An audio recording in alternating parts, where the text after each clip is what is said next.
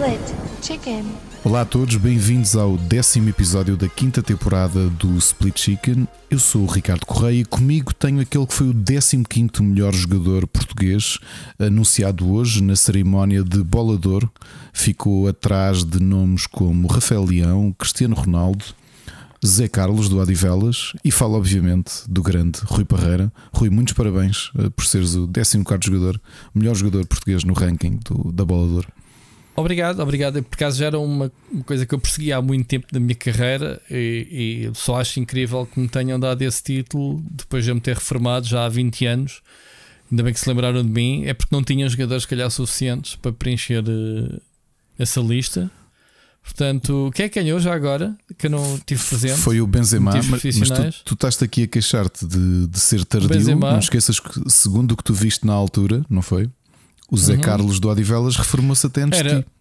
Era muito bom o Zé Carlos, sim, sim, sim, sim. o Zé Carlos. Eu por acaso cruzei-me com ele quando eu jogava no Casa Pia. Ok. Ainda, ainda jogámos uns jogos. Espera, tu jogaste bom. no Casa Pia? Não. Ah. Mas também não conhecia o Zé Carlos, portanto, mentira, mentira por mentira. Tu quando jogas futebol com, aí com o pessoal, com o Jorge e afins, tu marcas Sim. golos? Pá, não sou eu que vou dizer isso, mas podes perguntar ao Jorge Vieira diretamente, que ele responde. Eu não só marco golos, como marco golos de pontapé de bicicleta. Estás a ver tipo o Moby Dick a marcar golos de bicicleta. É isso. Eu agora é que já estou a perceber o que é que faltava no FIFA 23. Eu no FIFA não 23. O FIFA 23 Sim. já não foi melhor porque faltava lá o Rui Parreira. Não, é, é chama-se inclusão. É assim, só se vê é, jogadores magos, padaúdos, a jogar a bola. Epá, quando é que dão lugar a jogadores gordos? Porque existem jogadores gordos. Olha, o Ronaldo o Fenómeno, o Maradona, percebes? O Ronaldo, o Ronaldo, o fenómeno, mesmo na, na, forma física que ele está agora, deve jogar melhor do que eu, sei lá, aos 16 anos, ou aos 14, ou o que quer que seja. Pá, é assim, eu não sou um grande jogador, mas eu até dou uns toques. À avançada, ainda bem que perguntas se eu marco gols porque o meu lugar é mesmo lá à frente, meter a bola Tens lá. avançado, dentro. curioso. Assim, senhora. Curioso, normalmente eu, eu, Mas eu não gosto de falar de mim a jogar a bola, eu prefiro que o pessoal me faça homenagens e, e que faça então, estátuas e essas coisas. Posso fazer esse pedido já agora? Quem, quem já viu o Rui a jogar, enviar um áudio só de escrever o Rui a jogar futebol. Sim, é acho que tens o, poucos que jogaram a bola comigo que ouvem o podcast, o Jorge, o Calvinho, talvez, não sei mais quem. Eu gostava mesmo, digo já, era. era hum, um dia vou ter de ir ver e filmar. Ah, só mas eu já, não joga, nossos... já não joga há uns anos, já não joga há uns 4 é? anos. Ah, com eles. Só vou aos jantares da bola agora. É, e não podes ir e avisas-me só para filmar e colocarmos isso aqui num tier do Patreon. Pá, se eu for agora a jogar, uh, com certeza vou-me aleijar. Portanto, acho que tu não queres me ver a aleijar. Não, e, digo isto com maior sinceridade. Eu não, eu não o Jorge tu... todas as semanas me diz: bora jogar parreira, bora jogar. Uh, eu só não vou jogar, uh, agora falando a sério, porque os jogos são às 7 horas. Eu às 7 horas é impossível meter-me em Lisboa para jogar. Ah. No Clube TAP, não dá.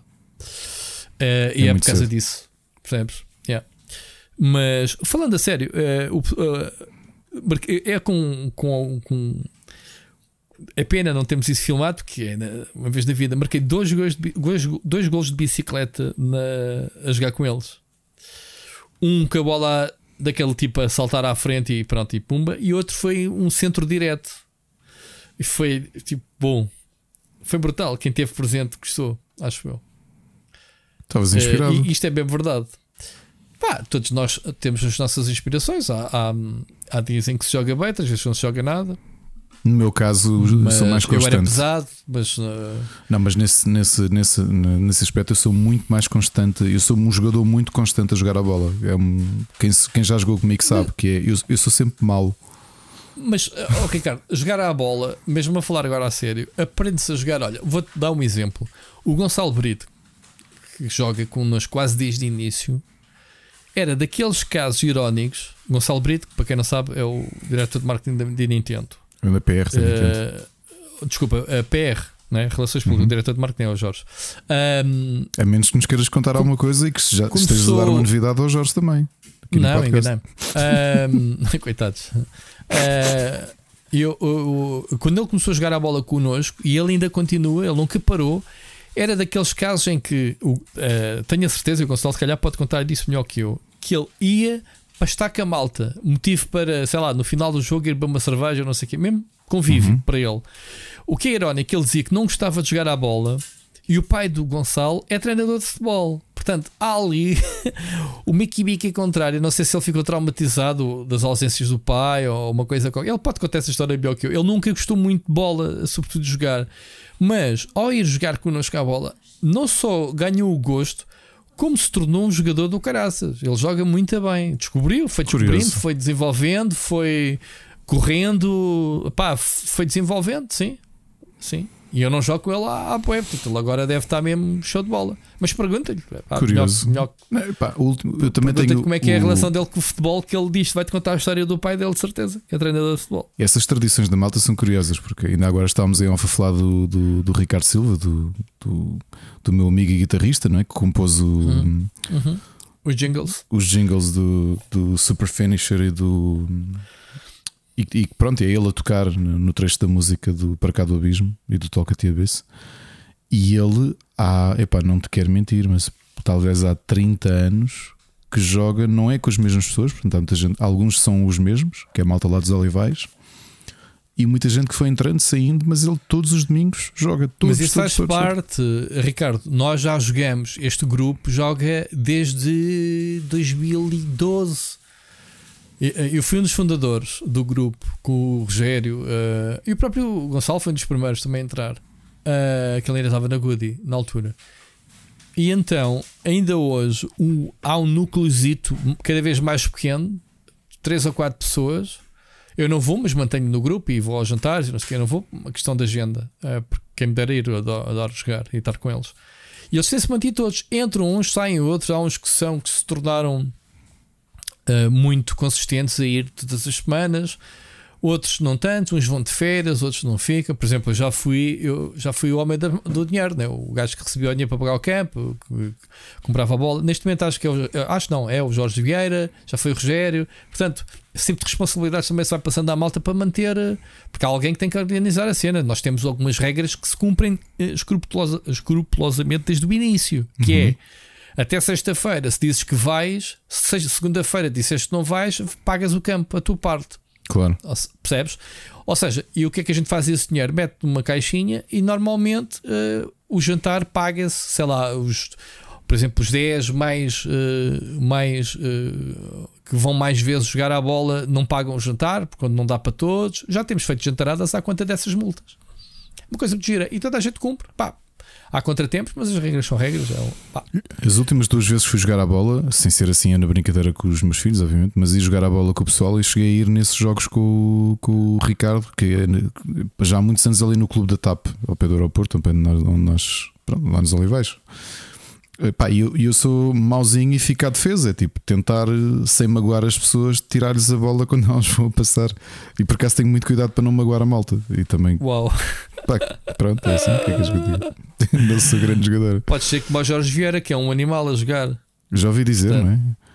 O gajo, o, é, o gajo é, o, é, o, é o Jorge Costa ou o, é o Pepe do, ou o Bruno Alves do. É, o, gajo, o gajo não é para te aleijar. Não, não, pronto, o Bruno Alves também não é para te pode aleijar. Ter, pode ter enfiar os dedos em sítios que tu nem imaginas. O Bruno Alves também não quer aleijar. Só que pronto, tem o espírito do, do Jackie Chan dentro dele e do Bruce Lee. Eu, por acaso, como eu jogava à frente, ele era defesa e ele era sempre dos verdes, eh, eu era sempre dos vermelhos normalmente, então jogávamos muito um com o outro. É pá, volta e meia. Tínhamos assim, jogávamos ali a. Larga-me, caraças, que já agarrar-me, larga-me, larga-me. E andávamos nisto, o jogo todo. Era giro, bons tempos. Olha, tenho saudades. Agora deixaste-me com vontade de jogar. Se calhar para a semana vou. Vou responder à convocatória e vou jogar a bola. Tens de me avisar. Epá, vocês jogam pois posso é ficar de bolho. A que dia da semana é que vocês jogam? Nós jogamos à terça-feira, das 7 às 8. Uh, eh, nós jogamos, eu estou a falar nós e estou incluído, mas eles vá, jogam de, das 7 às 8 no Campo TAP. Eu também, então é isso. É no mesmo clube, no mesmo campo onde o Ricardo joga. Onde eu joguei também. Ah, é? Volta e meia, sim. Deve existir há bem anos. Yeah. A gente já lá tem. Então, yeah, epá, é então, então houve.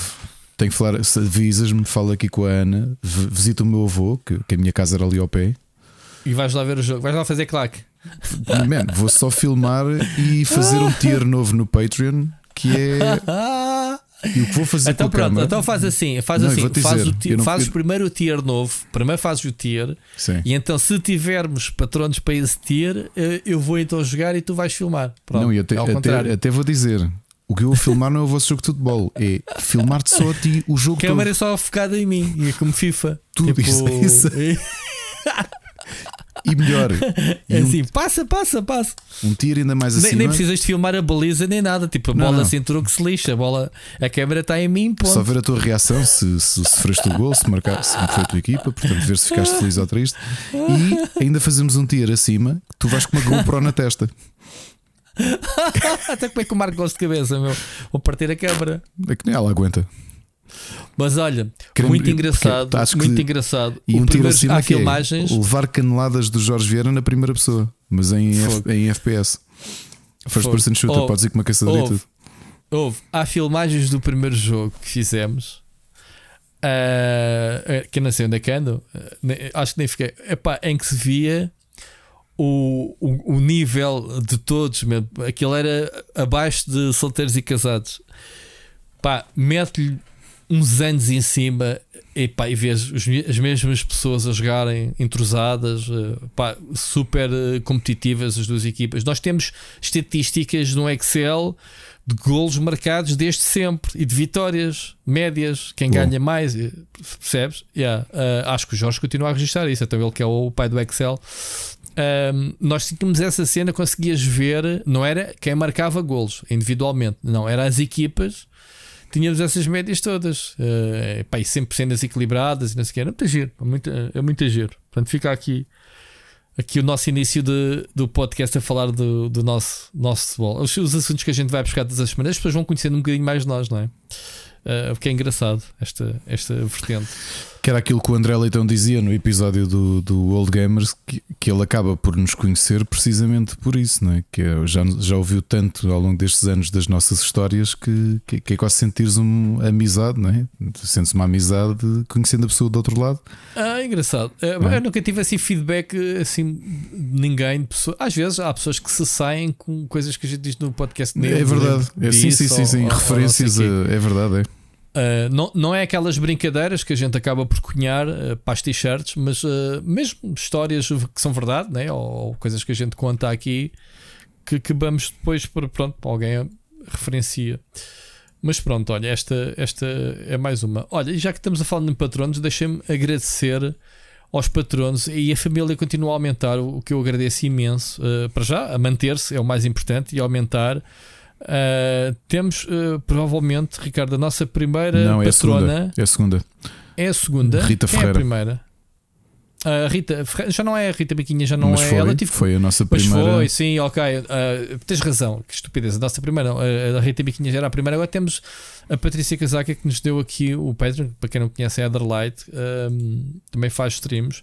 E portanto, agradecer a ela, o Celso Bento, o DMC, o João Gomes, o Gonçalo Madeira, o Wilson Guys, o Nuno Pereira, o Carlos Duarte, o Alexandre Grande, o Helder Paiva, o Cir Becas, Felipe Silva, o Nuno Silva, o Oscar Morgado, o Enzon Bolt, o Vasco Vicente, o Carlos Felipe, Ricardo Moncacho, o Luís Ribeiro, o Frederico Monteiro e o Bruno Carvalho. Malta, o meu sonho é passar meia hora do programa a dizer os vossos nomes. Se isso acontecer, significa que tu vives Provavelmente disto. eu e o Ricardo uh, ficamos a viver do podcast e dos Exato. projetos que mais amamos de fazer. Isto é um sonho. Agora, ainda há bocado partilhei isto em off com o Ricardo. Pois foi, Dizer, olha, há projetos que sobrevivem à conta dos patrons. Eu, sinceramente, nesta altura do campeonato, adorava. Portanto, faça-nos realizar o nosso sonho. Uh, é pá, devia ser muito. Ganhar a independência para fazer estes conteúdos devia ser bestial. Bom, uh, não, não, não tenho inveja de quem o faça, mas respeito imenso e, e, fico muito feliz para quem o consiga fazer. Portanto, malta, independentemente do valor, muito obrigado a todos pela, pela ajuda. Uh, e pelo apoio que têm dado. Ricardo, falei com a Rita Miquinhas que ela fez uma live na sexta-feira e ela disse-nos: ah, deixei de ouvir o podcast uh, adoro, e fartou-se lá de recomendar e meteu o link, adoro, mas não consigo ouvir porque fui viver para o pé de trabalho e até o percurso que eu fazia uh, diariamente Sim. que me permitia ouvir o, o, programa, deixei de o fazer e então não tenho ouvido podcasts. Portanto, perdemos uma ouvinte por causa de uma casa comprada mesmo ao pé de casa. Portanto, Rita, um dia que ouças este podcast, olha, falamos aqui de ti. E já agora uh, falámos da, da Patrícia, que eu conheço há muitos anos e, e, e volta e meia. No outro dia chateei com isso. No, fui, fui ao stream dela. Porque eu conheci uhum. a Patrícia há muitos, muitos anos. Ainda existia Meu XL, Meu XL Party. Okay. E tens a, irmã, né? Que faz o modo E a Marta, sim, conhecias as duas. Conheci, uhum. Acho que até conheci primeiro a Patrícia. Porque a Patrícia, uhum. desde. Portanto, vejam, isto ainda foi no Mo XL Party, portanto já foi há muitos, muitos anos.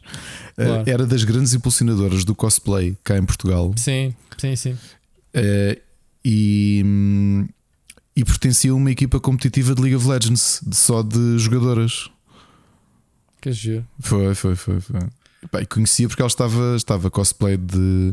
Epá, eu não quero mentir se foi há 12 ou há 13 anos que eu conhecia a Patrícia, mas deve estar muito perto disso. Okay. Eu, eu também ia aos Mosh XL, tive, tivemos no Porto, que a Smash, não sei se lembras, não sei em que edição, mas o, e o, o Palácio de Cristal. E o Rubber já existia, não já? Então, faz as contas, em 2010 foi quando lá tivemos, ou 2009? 2009 porque o, o sofá que foi feito com o símbolo do, do rubber, que está alguns em casa de Fred no Norte, foi feito para os meus XL Party. Uhum. Ok. Epá, eu tenho de arranjar fotos dele. Farto-me de falar desse sofá e há malta, até malta do rubber que pensa que aquilo é treta. Mas existe mesmo um sofá para quatro pessoas com o formato do símbolo do, do rubber chicken, meu. Tu nunca chegaste Nós a ver? Não. Mas eh, já não é a primeira vez que me ouço falar desse sofá. É verdade, é, existe, existe esse sofá. É que pelo menos existia, não sei se entretanto foi desfeito. Acho que não, porque também não era um. Foi ali o investimento que eles fizeram. Portanto... Olha, deixa-me só, eh, enquanto estamos aqui nos Patreons, uh, falarmos. Temos o passatempo ativo. Ricardo, fala-me, tu é que és o homem dos passatempos. É verdade, momento. ainda temos o passatempo uh, uh, até ao final do mês. Oferta do Return to Monkey Island e aquilo que têm de, os nossos Patreon têm de fazer, e já algumas pessoas fizeram, Participem, malta, mesmo que não é queiram, uh, participem. E, olha, e façam pelo menos um favor, que é uma coisa que nos custa. Mesmo que não participem, já se não escreverem porque não vos interessa o jogo, por exemplo, o Elder Paiva este mês escreveu só dizer este não é para mim, muito obrigado e boa sorte a todos. Pronto, exato. Não, é um, é um, não façam é outra coisa que ajuda. Façam outra coisa que nos ajuda muito, que é, como sabem, e na altura foi o DMC que nos avisou que isto de rifar ou sorteios não Sim. funcionava e nós começámos a fazer passatempos. Mas como nós não queremos escolher e nós não escolhemos a quem é que damos, por uma questão de justiça, pelo menos passem por lá. Se não participarem, deem like um, às voto, respostas, sim. um voto às respostas que gostam mais, porque há aqui sempre tanta gente, tanta gente aqui dos, dos nossos amigos e, e amigas, neste caso, que hum, que contribuem e que participam. Eu acho que era uma pena se não. Pá, é, é, que nós, é, nós estamos aqui falando no podcast, porque epá, não sei se as pessoas já perceberam, nós temos estes passatempos mesmo para premiar quem, um, quem nos ajuda, quem, quem, quem, quem é Patreon, e não como chamarins para trazer mais Patrons, porque eh, não é, nem é a questão, simplesmente nós nem sequer colocamos estes passatempos no Twitter. Normalmente, até assim, para avisar a comunidade que o passatempo está a decorrer. Pá, porque às vezes as pessoas podem não ter as notificações do Patreon ou não vir ao Patreon. Mas reparem, nem sequer usamos isto para, para publicitar. Portanto, opá, os passatempos estão cá é para, para, para os Patreons ganharem. Uh, se for sempre o mesmo, só um participa e ganha todos os meses, é pá, olha, é, é justiça, é, é, o que é. Não, mas ajudam até os desempates, porque tem havido tão poucos Sim. votos, só tão poucos pois. likes nas respostas que, que às vezes pois, é difícil. Não sei se também é o jogo que não interessa. A gente até tem oferecido alguns jogos interessantes todos os meses, não sei. Um, Sim, Ricardo, é, é, falando nisso, temos hoje estávamos aqui a falar que que temos duas chaves do mesmo jogo para oferecer para a Xbox, certo? Uhum, é verdade. Queres adiantar? Um... Sim, vamos fazer uma. Vamos fazer um. É, vai ser um passatempo fora dos passatempos mensais. Portanto, vamos fazer aqui um, uh, uma oferta diferente e vamos estender a todos os tiers, inclusive ao, ao primeiro tier que normalmente uhum. não tem acesso aos passatempos. Vai ser um passatempo especial uh, que é. Um, vamos oferecer duas chaves do Plague Tale uh, Requiem para Xbox. Okay. Que é um jogão, uh, que é, um, que é um, um jogão muito grande. Isto porque o jogo está no Game Pass, uh, Ricardo. Nós recebemos o jogo em antecipado. Eu não consegui ter tempo para jogar antes do embargo, uhum. tu também não. E estar a, a, a gastar uma chave de, quando temos o jogo no serviço, eu acho que é um desperdício. Sim, Portanto, até porque pode haver alguém a, a nossa... Ecoplay, é, e haver uh, gente que nos aqui... mandou, mas é pá, nós para estar a oferecer a um amigo ao raio, epá, não, oferecemos aqui à comunidade. Sim, se houver aqui alguém que não ter... tem Game Pass ou que tenha e queira concorrer, nós vamos nos próximos dias vamos pôr esse passatempo. Vamos colocar, a... okay. pronto. Porque eu sei e que há é pessoal que não tem Game Pass e que se calhar tem Xbox e, e, e há um jogão. É, se calhar uhum. hoje saíram as notas. Né? Eu não joguei o jogo, eu nem instalei, não tive tempo. Pá. No meio disto tudo, a gente já lá vai às recomendações. É, é um jogo que está na, na minha shortlist deste ano para jogar uh, e para fazer eventualmente algum conteúdo, mas não consigo, uh, não consegui nesta semana de, de, de, antecipadamente ter seja o que for. Portanto, pá, parece-me justo, Ricardo. Não é? Sim, sim, sim, sim, E mais uma vez, obrigado a todos. Tu até estavas-me a dizer, a... Ricardo, olha, vou devolver a chave, mas é assim, sim, o, sim, o que, é que a Coldplay vai fazer com a chave devolvida? Tipo, não é? Pois sim. É uma chave de um jogo que está no Game Pass, portanto, é pá, é oferecê-lo. Uh, eu acho que ninguém leva mal. Uh, não é Olha, é normal, a gente não pode fazer isto, não é? Mas, e, uh... e tinha aqui dizer-vos também uma coisa: o ano passado eu acho que estava tão mergulhado no IndieX que não comemorei como deve ser, mas o Rubber vai fazer. Eu já não lembro quantos anos é que o Rubber vai fazer, mas o aniversário é dia 30 de outubro. E quando eu estava um bocadinho menos sei lá. Eu não quero dizer afastado, mas a realidade é que já falámos aqui bastante sobre sobre as nossas hum, epá, sobre, sei lá, tu, o canal, eu em relação ao rubber, não é? Porque chega uma altura que o combustível também começa a falhar e isso no meu caso reflete-se. O Machado é que outro hum. dia reparou uma coisa vergonhosa, porque normalmente sou eu que trato das cover photos. a cover photo do rubber. Que é isso? Uh, no Facebook. Portanto, aquela imagem que está cá em cima quando tu entras ah. na página é o de boas festas. Sim.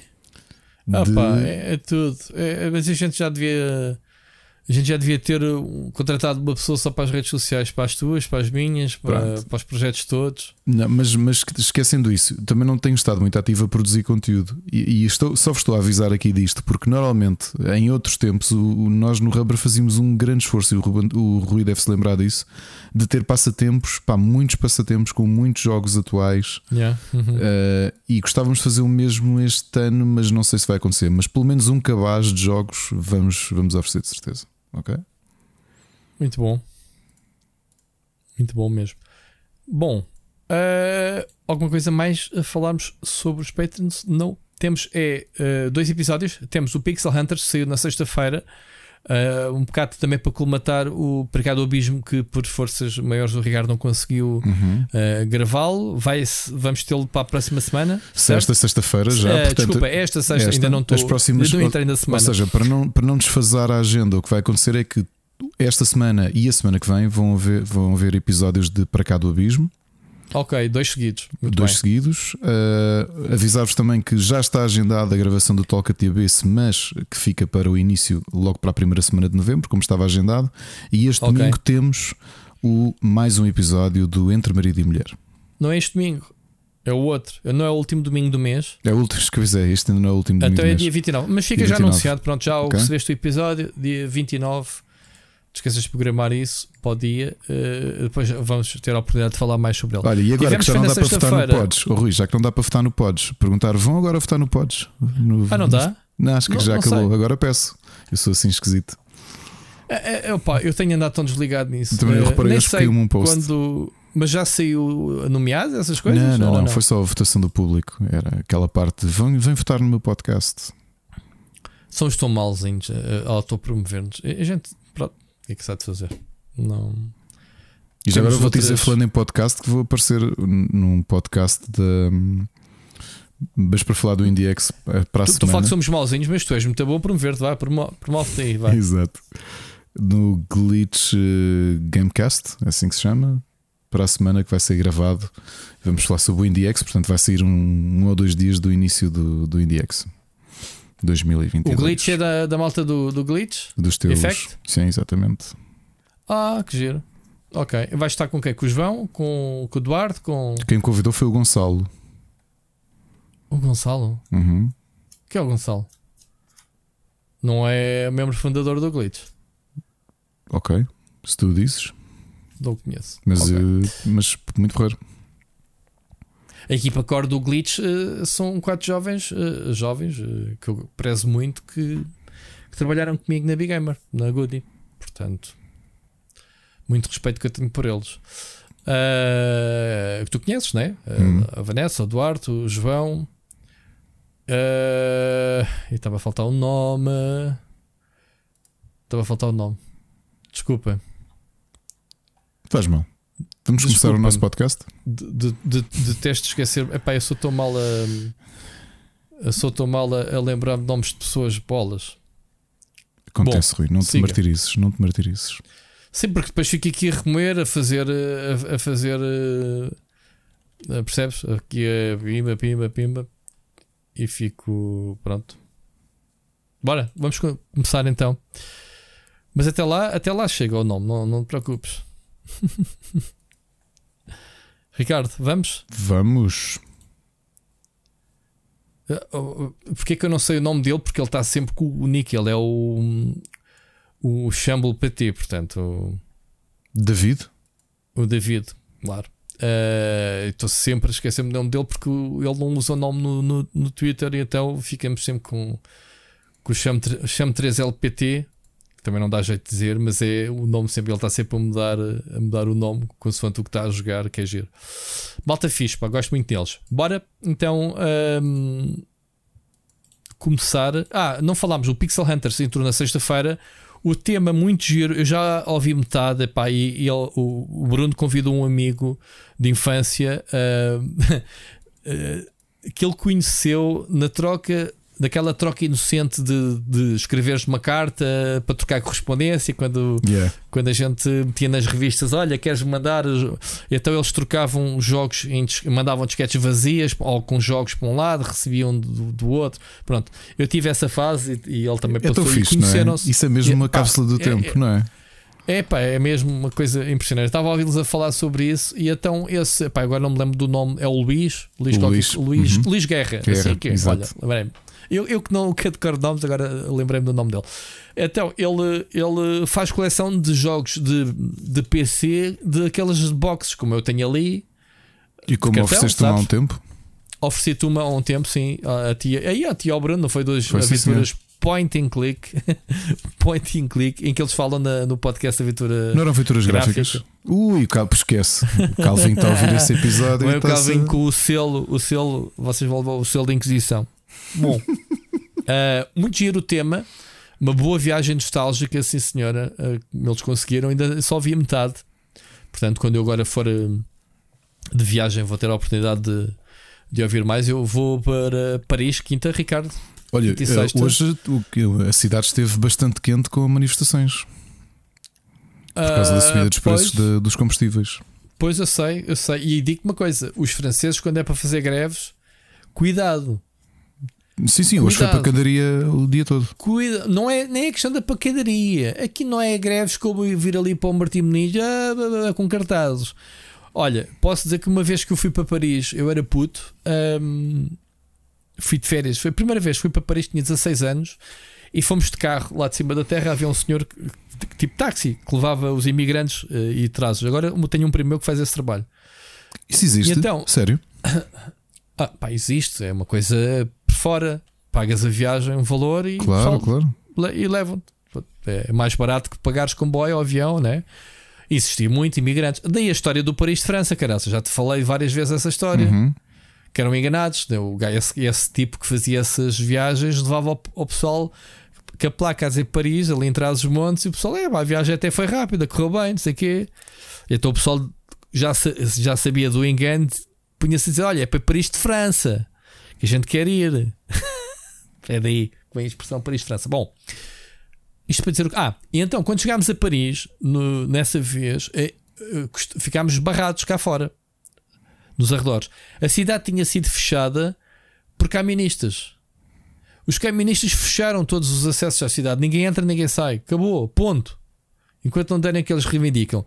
O meu primo contou-me que houve outra greve do, do pessoal que recolhe o lixo. Houve.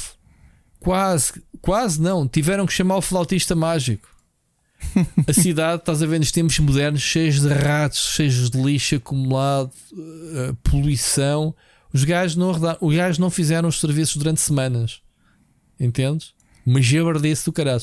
Portanto, já. E agora tiveste eh, mais recentemente a história dos coletes amarelos, né? ou verdes, ou como é que é. Uh, mas aí, por, ele, por, uh, por se conhecer uh, a importância de, das greves em França, isso chama pessoas mal intencionadas, né? que se juntam.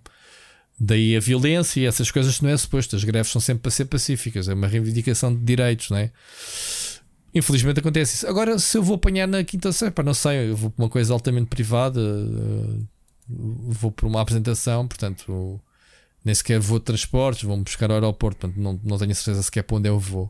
Se apanhar, olha, se Ricardo no fim de semana não cá estiver, uh, se ficar por lá, olha, continuas o programa sem mim, gravas o episódio é sozinho. Não, vou começar só a ter convidados todas as semanas. Não era o primeiro que eu fazia sozinho, não é?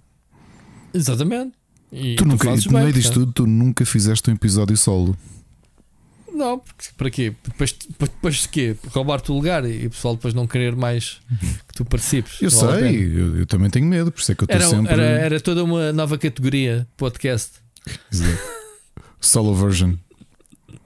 Uh, muito bem, vamos então uh, vamos começar notícias. Temos coisas muito porreiras para falar hoje, ou então não, né, Ricardo? Vamos, vamos lá, separador. Notícias da semana. Porquê nós Bom, não, não temos um separador ainda do obituário? Opa, não quero. Epá, eu nem sei se a gente deve fazer obituários, Ricardo. Achas? É assim, nós é, quase que, que era suposto fazermos aqui uma piada mórbida que é uh, split chicken é vida, e neste caso é. Não vou dizer essa piada, mas nós falamos das pessoas. Uh, Uh, tu então, tu tens que deixar de falar nas pessoas porque tu tens um, um dom mórbido. Eu, até tenho medo. Eu mandei-te uma mensagem a dizer: Man, tu tens de deixar de falar nas pessoas. Qual é, já não é a primeira vez que tu falas em pessoas e elas morrem passado dias. desculpa, eu estou a rir.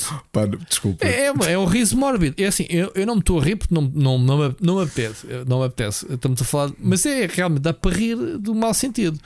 Pá, no podcast ao vivo, que foi há duas semanas, tu falaste na Ruth Rita. Quem, a minha mulher, por exemplo, nem sequer sabe quem era a Ruth Rita, não se lembrava dela. Ele veio-te à porta da loja falaste dela. nela, falaste no podcast ao vivo, como apontaste, olha, ela tem ali uma loja lá fora. Sei, e nós, quando fomos jantar nessa noite, no, quando fomos comer o ramen, passámos pela loja dela a pé e disse, olha, realmente estavas a falar na loja da, da Ruth Rita e cá está ela.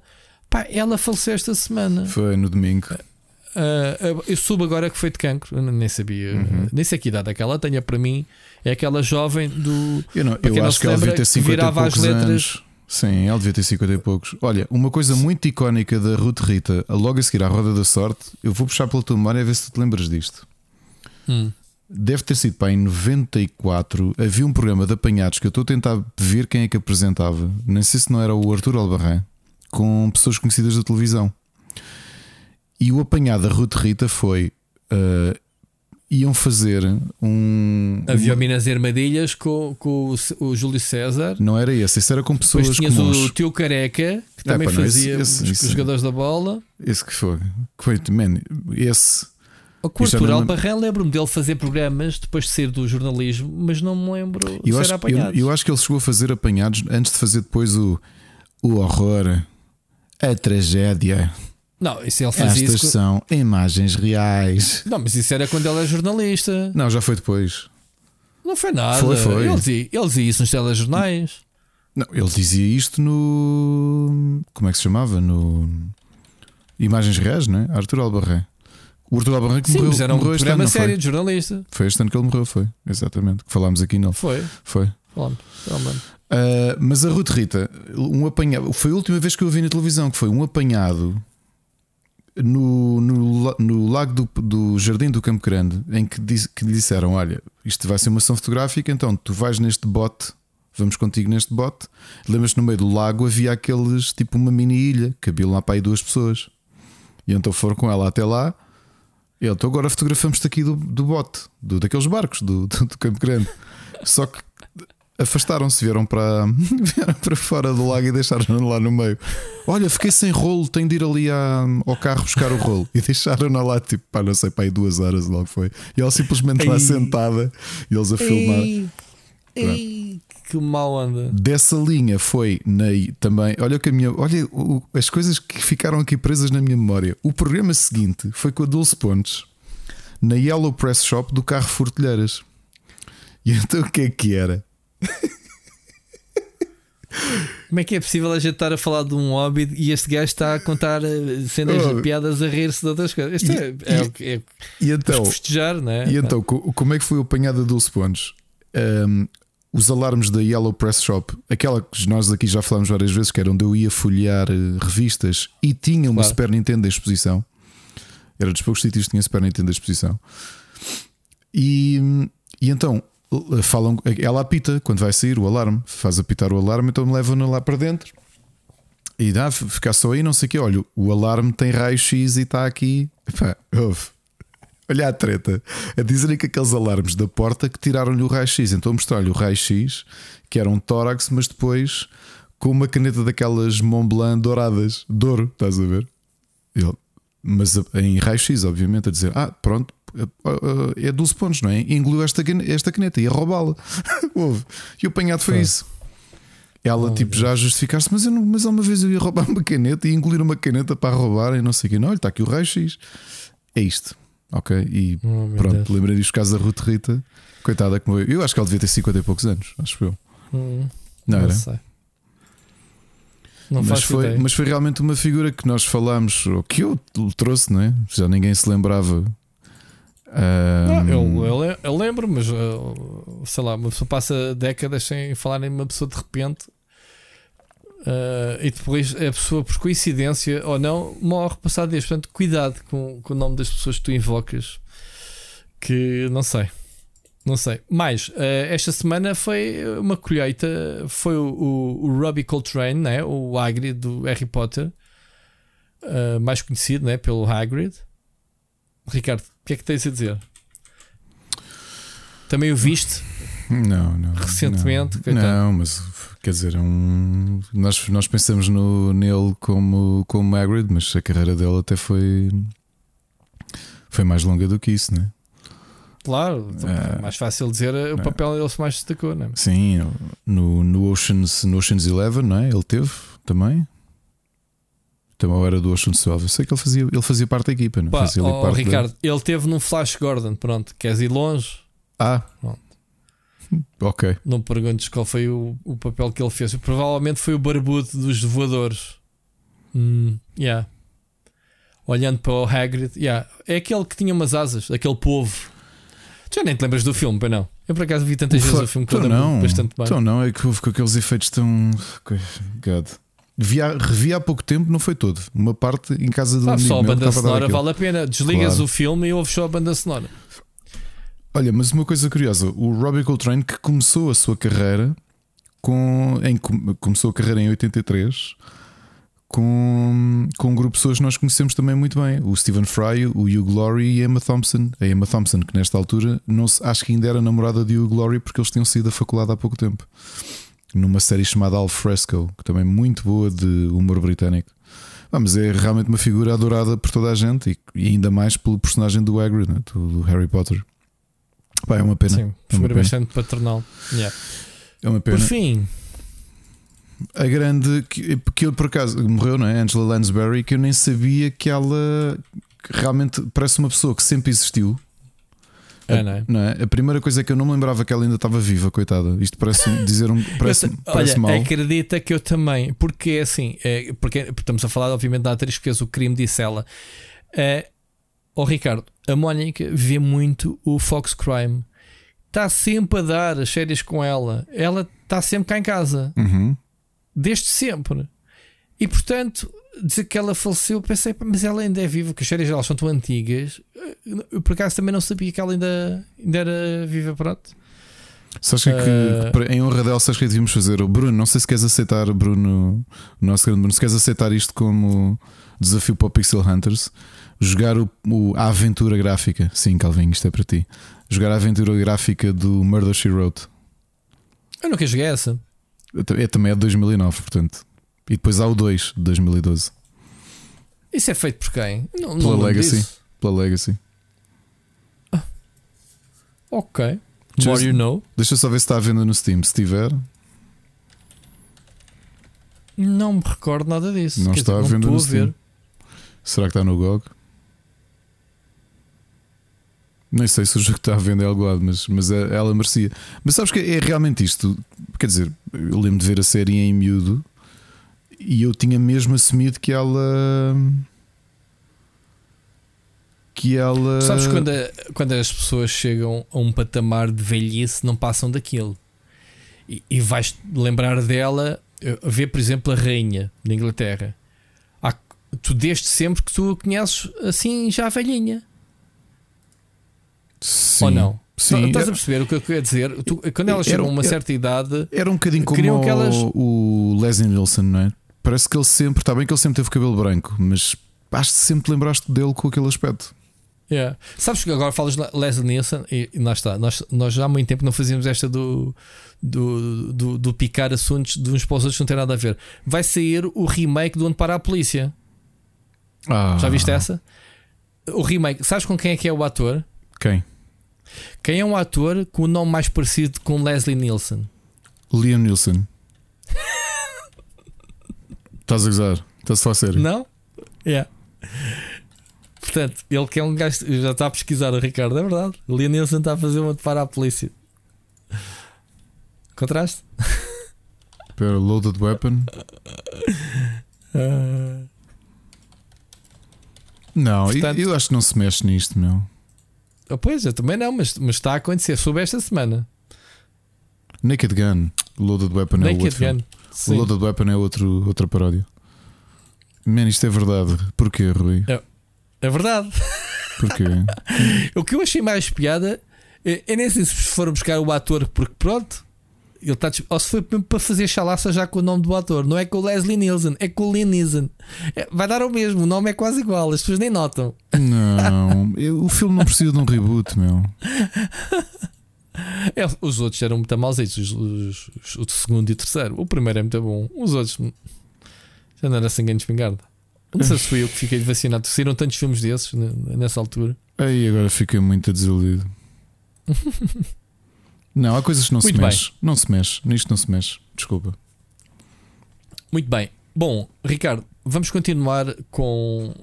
Este episódio vai ser super uh, deprimente. Uh, vamos, vai, e vais perceber porquê. Uh, por, porque não há aqui nenhum assunto que seja alegre. Olha, o segundo ponto é uh, a Microsoft há, há de ter que se matar e esfolar para convencer o Reino Unido, a autoridade do Reino Unido, a, a deixar a, finalizar o, o, a compra da Activision. Eles não estão convencidos com os argumentos, eles já estão na segunda fase.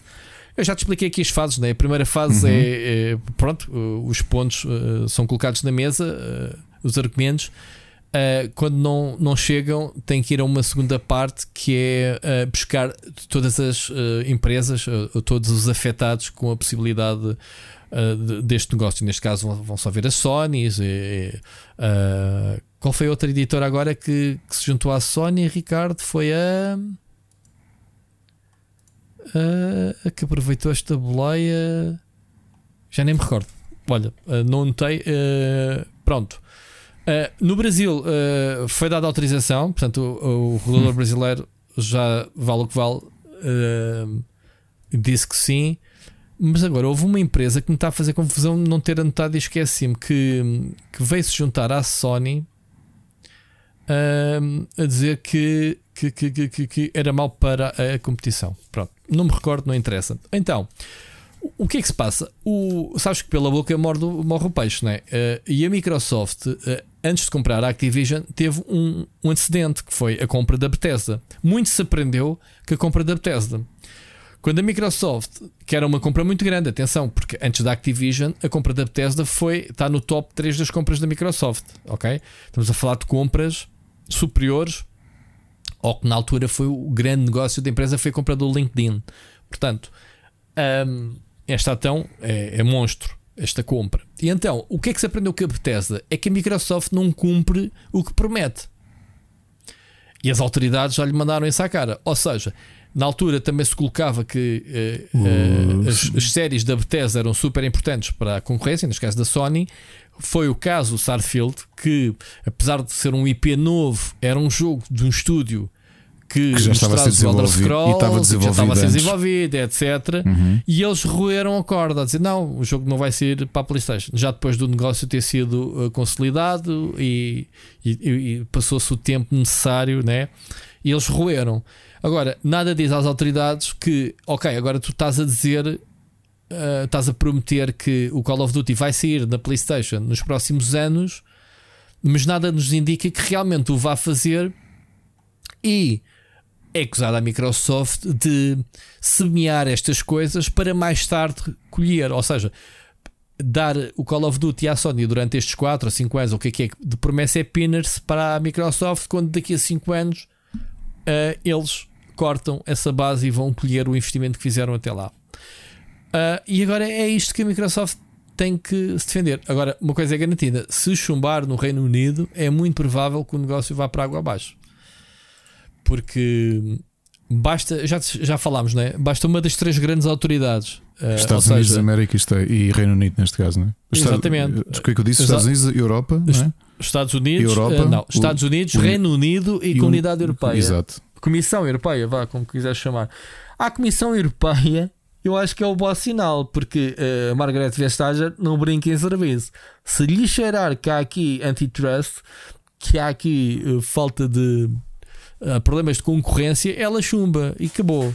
Na Europa não, não, não acontece isso. E, e logo, logo, a seguir os Estados Unidos também chumbam. Portanto, tem que haver aqui uma coordenação entre os três.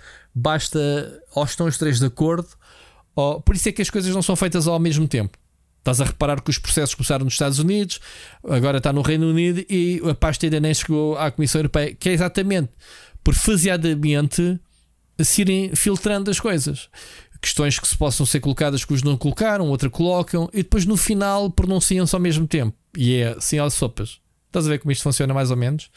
Uh, vou dizer recentemente que a Nvidia chumbou a compra da ARM. Não sei se, se soubeste esse negócio, que era um negócio muito grande. A Nvidia, a ARM, para quem não sabe, é basicamente a inventora do, do chipset mais utilizado do mercado, né? os computadores ARM, a arquitetura ARM, conheces? Uhum. Basicamente todos os computadores utilizam, todos no mundo. Então, imagina a Nvidia ficar dona disso. E então, isso pertence a. À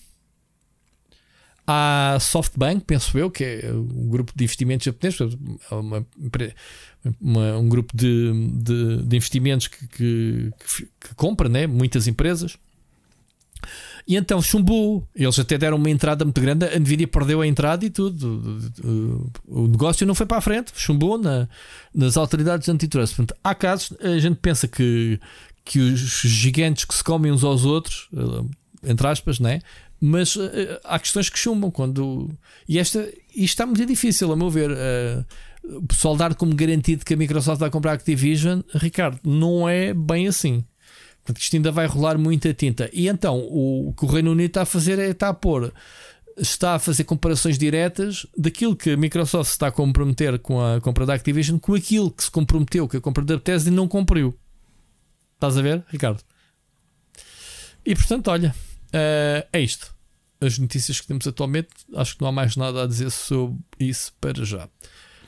Uh, continuando em Coisas negativas. Viste este fim de semana um, uma tentativa de boicote ao, ao Bayonetta 3, Ricardo? Viste uh, a polémica com a Helena, Helena Taylor, Taylor uhum. que fez a voz do, do, da, da Bayonetta, do primeiro e segundo episódio, mas depois muitos não sabiam por que razão é que ela não assumia o Bayonetta 3 que sai quando? Final do mês, não é? Uh, para a Switch. O que é que tu tens a dizer, Ricardo, sobre isto? Para não ser eu a falar, sabe? Viste?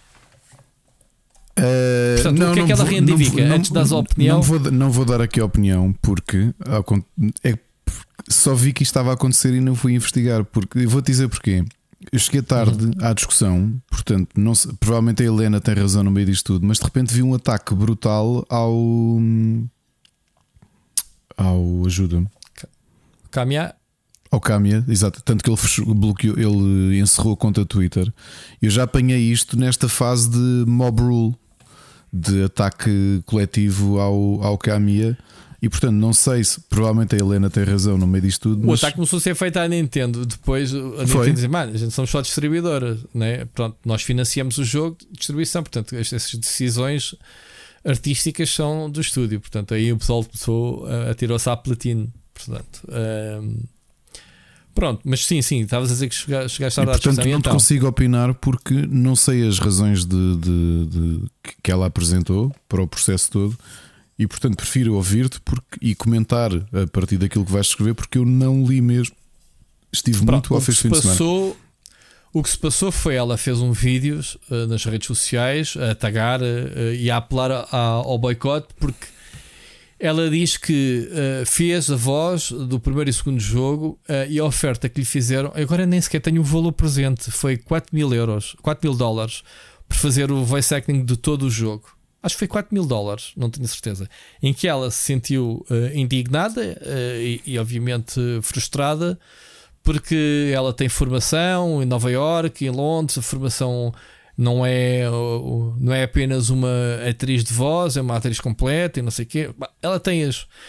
Ela tem, obviamente, os argumentos dela e sentiu-se, obviamente, uh, quer dizer, uh, para aquilo que o jogo já faturou. Ela foi buscar os números de faturação dos primeiros dois jogos, uh, que achou ridícula a oferta que lhe fizeram e ela simplesmente negou. Portanto, ela trouxe isto agora, provavelmente devia estar à espera que o jogo saísse para mandar esta bomba. Né? Isto é muito fácil hoje em dia fazer este tipo de questões nas redes sociais, porque isto ganha né, bola de neve e pronto, e de, de repente temos os defensores todos de, das causas. Pá, eu acho muito bem que ela faça o que quiser, como boicote, apelo e não sei o quê. Agora, nós jogadores não podemos é ser hipócritas, dizer ah, não vamos jogar o jogo, não vamos comprar o jogo porque, uh, porque pagaram mal. Porque assim, eu sei, e ao longo dos anos, eu sei que esta malta ganha muito mal. Os atores de vozes de videojogos ganham pessimamente mal. Eu lembro de muitas polémicas, uh, certos atores. Uh, não estamos a falar de atores de primeira linha que são sempre os mesmos, né? os Nathan Drakes da vida Sim, e essa o malta. Nolan North, yeah. O Nolan North e, o, e, o, e o o Troy uh, Baker. Pronto, o Troy Baker, pronto, que são, e, e há outros, né? Estamos a falar daqueles atores que são mal pagos porquê? Porque uh, pagam-te, imagina, um ordenado. Um, vamos lá ver, ela diz que foi pedido 4 mil euros, 4 mil dólares pelo jogo todo.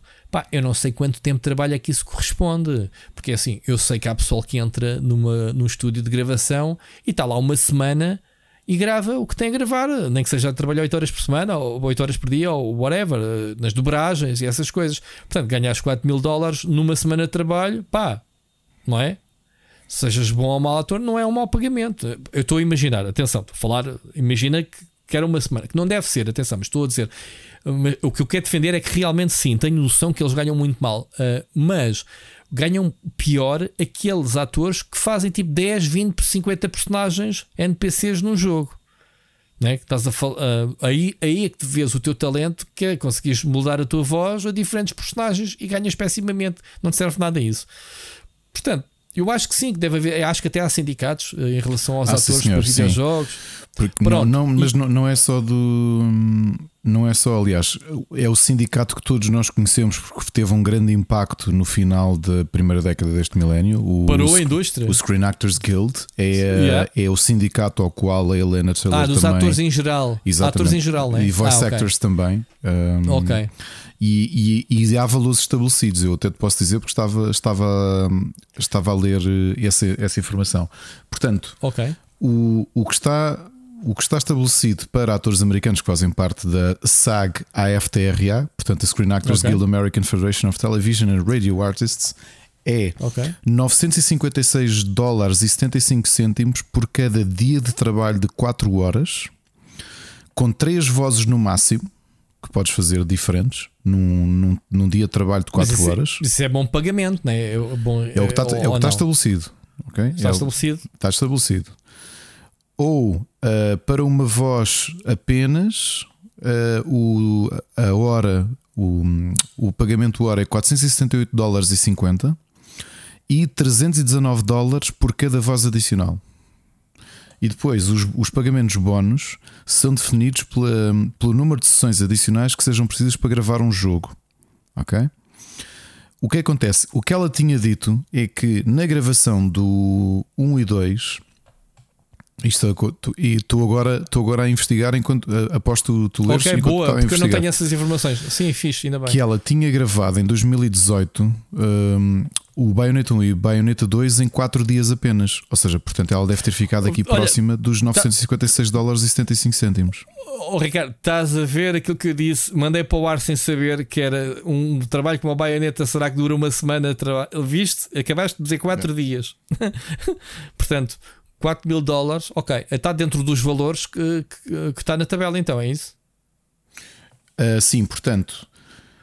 O, o, o, problema foi ela puxar dos pergaminhos. Eu acho que ela eh, foi considerada a proposta porque provavelmente a Platinum lhe pagou aquilo que estava tabelado ou lhe ofereceu, aliás, fez-lhe oferta do que estava tabelado e ela sentiu-se frustrada porque rapaz, estamos a falar do terceiro jogo, estamos a falar do sucesso, estamos a falar de um jogo que vendeu muitos milhões e eu tenho estas qualificações que não estão a servir aqui para nada.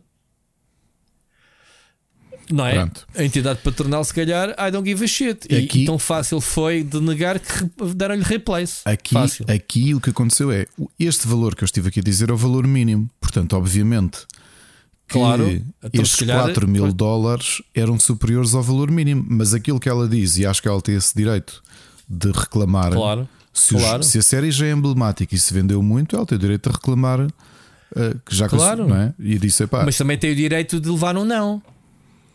Aliás, eu, eu, hoje vi uma resposta. Eu não tendo lido o assunto. Eu não estou aqui a defender nem um lado nem do outro, não. mas estou a tentar meter as duas versões. Porque é assim, é muito fácil a gente vir para a internet defender a Helena. É pá, e então aí do lado do, do Platinum. Portanto, eu, eu, eu acho piada que o pessoal ressabiado que, que, os patrões vão para as redes sociais e depois a gente não tem a oportunidade de ouvir do outro lado. É? Eu hoje ouvi uma Pronto. coisa muito curiosa, li uma coisa curiosa que foi, foi um bocadinho irónica, mas acho que ele até respondeu bem, que foi o, o, o Cory Bar, Barlog. Balrog da Santa Mónica, sim, do, do God of War. Que retweetou a Helena e eu não me, não me lembrava, não sabia, não me lembrava, não, não sabia mesmo do caso deles terem substituído o, o ator que fez a voz do, do Kratos sem, o, sem sequer lhe terem ligado. E houve muita gente a tirar-lhe isso à cara. Não foi, não, senhora. Tens a certeza do que estás a dizer? Eu lembro-me de um caso. Tenho, eu vou te dizer que, porquê. Porque a resposta... Em que o Ragnarok foi adiado porque o ator estava doente Pronto, mas na ele, altura em que se ele, gravou e, e, e uh, o estúdio, em vez de lhe dar replace, adiou a produção Pronto, mas para, ele, ele foi mesmo substituído. E eu achei curiosa a resposta do Corey à primeira pessoa Sim. que fez isso. Ele diz assim: É verdade, eu já na altura admiti que errei, devia ter contactado a pessoa quando a substituí e não fui cordial o suficiente para fazer, o que não quer dizer que eu não acho que a Helena tem razão e que devemos defender que as pessoas que dão destaque aos nossos jogos possam receber o máximo possível.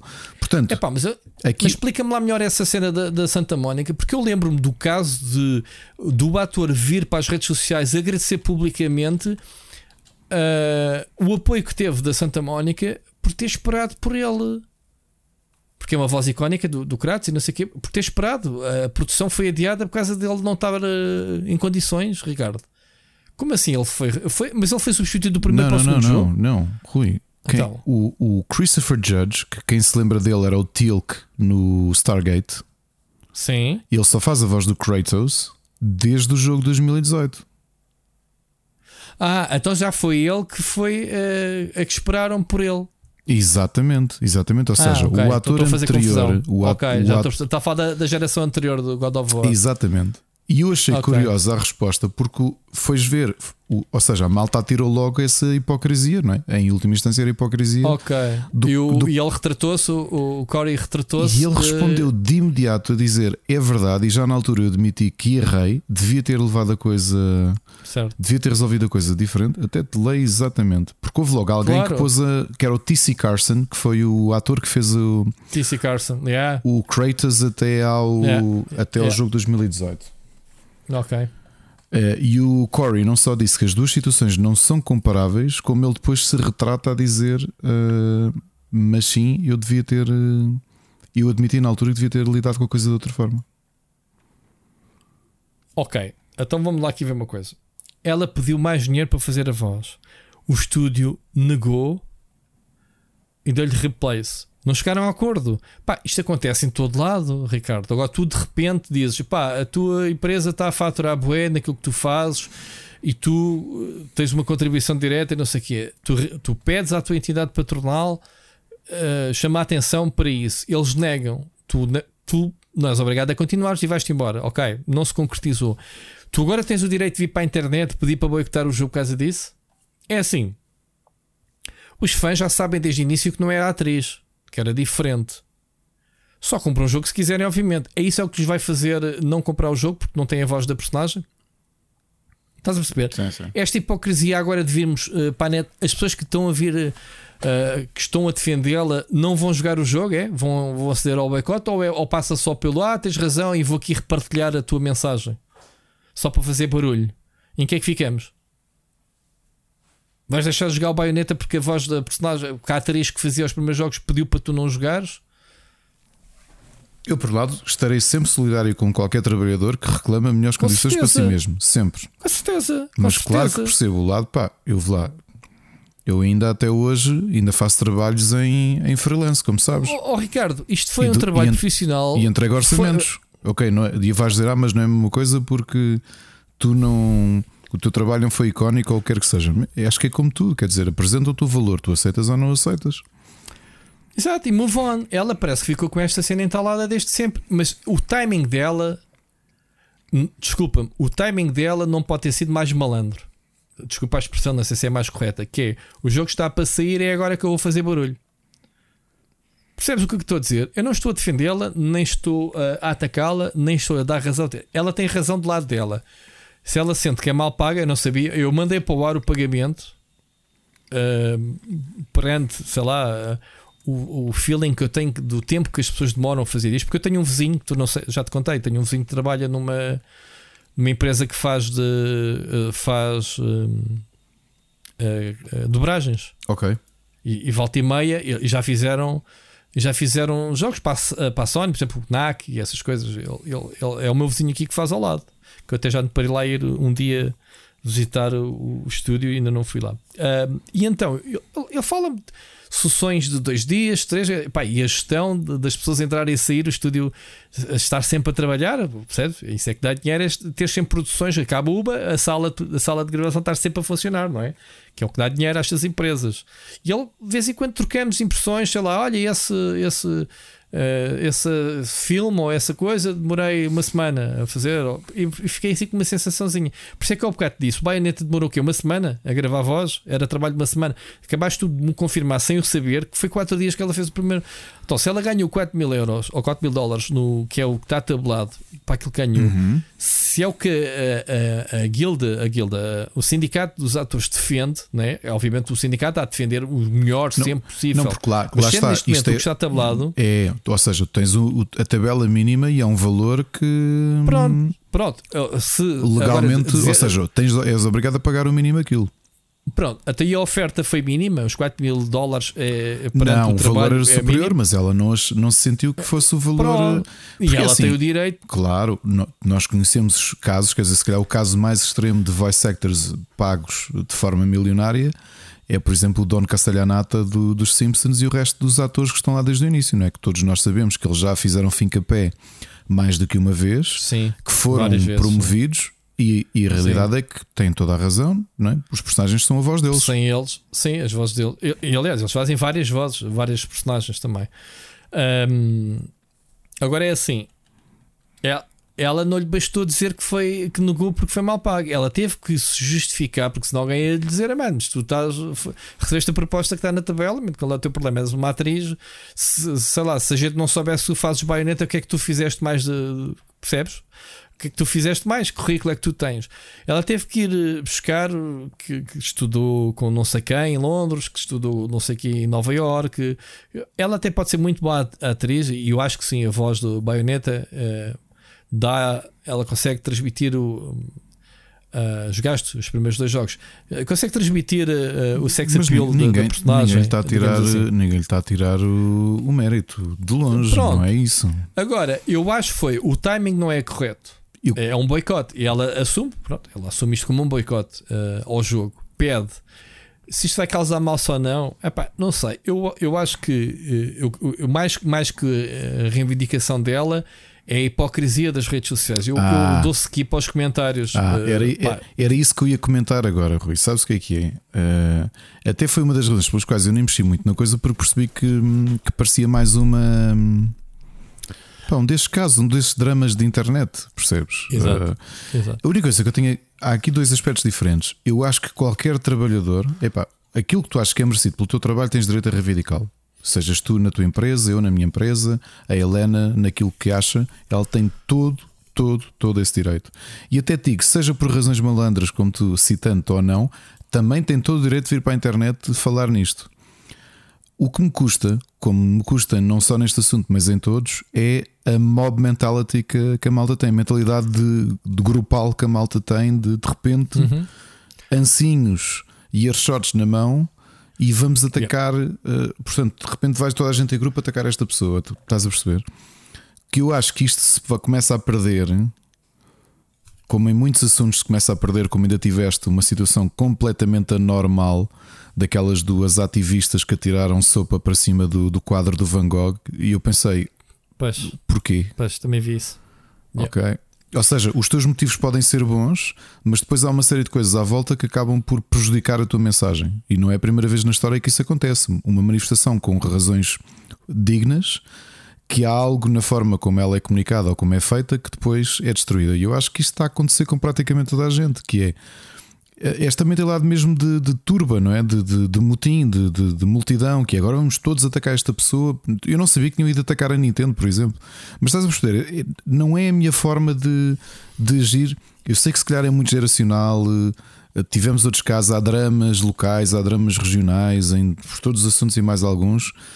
A forma como eu me habituei a funcionar, e olha que eu organizei muitas manifestações presenciais. Aliás, como eu já disse aqui, o meu nome ainda hoje faz parte eu estou. Uh, ah, eu Agora a parte em que eu começo por trás. Né? Que, que, ainda estou identificado, eu estou identificado pela PSP ainda hoje por, como organizador e responsável de manifestações, porque pronto, fazia a coisa by the book, fazia a coisa com os trâmites legais todos, identificava-me uns dias antes, dava o meu contacto à polícia.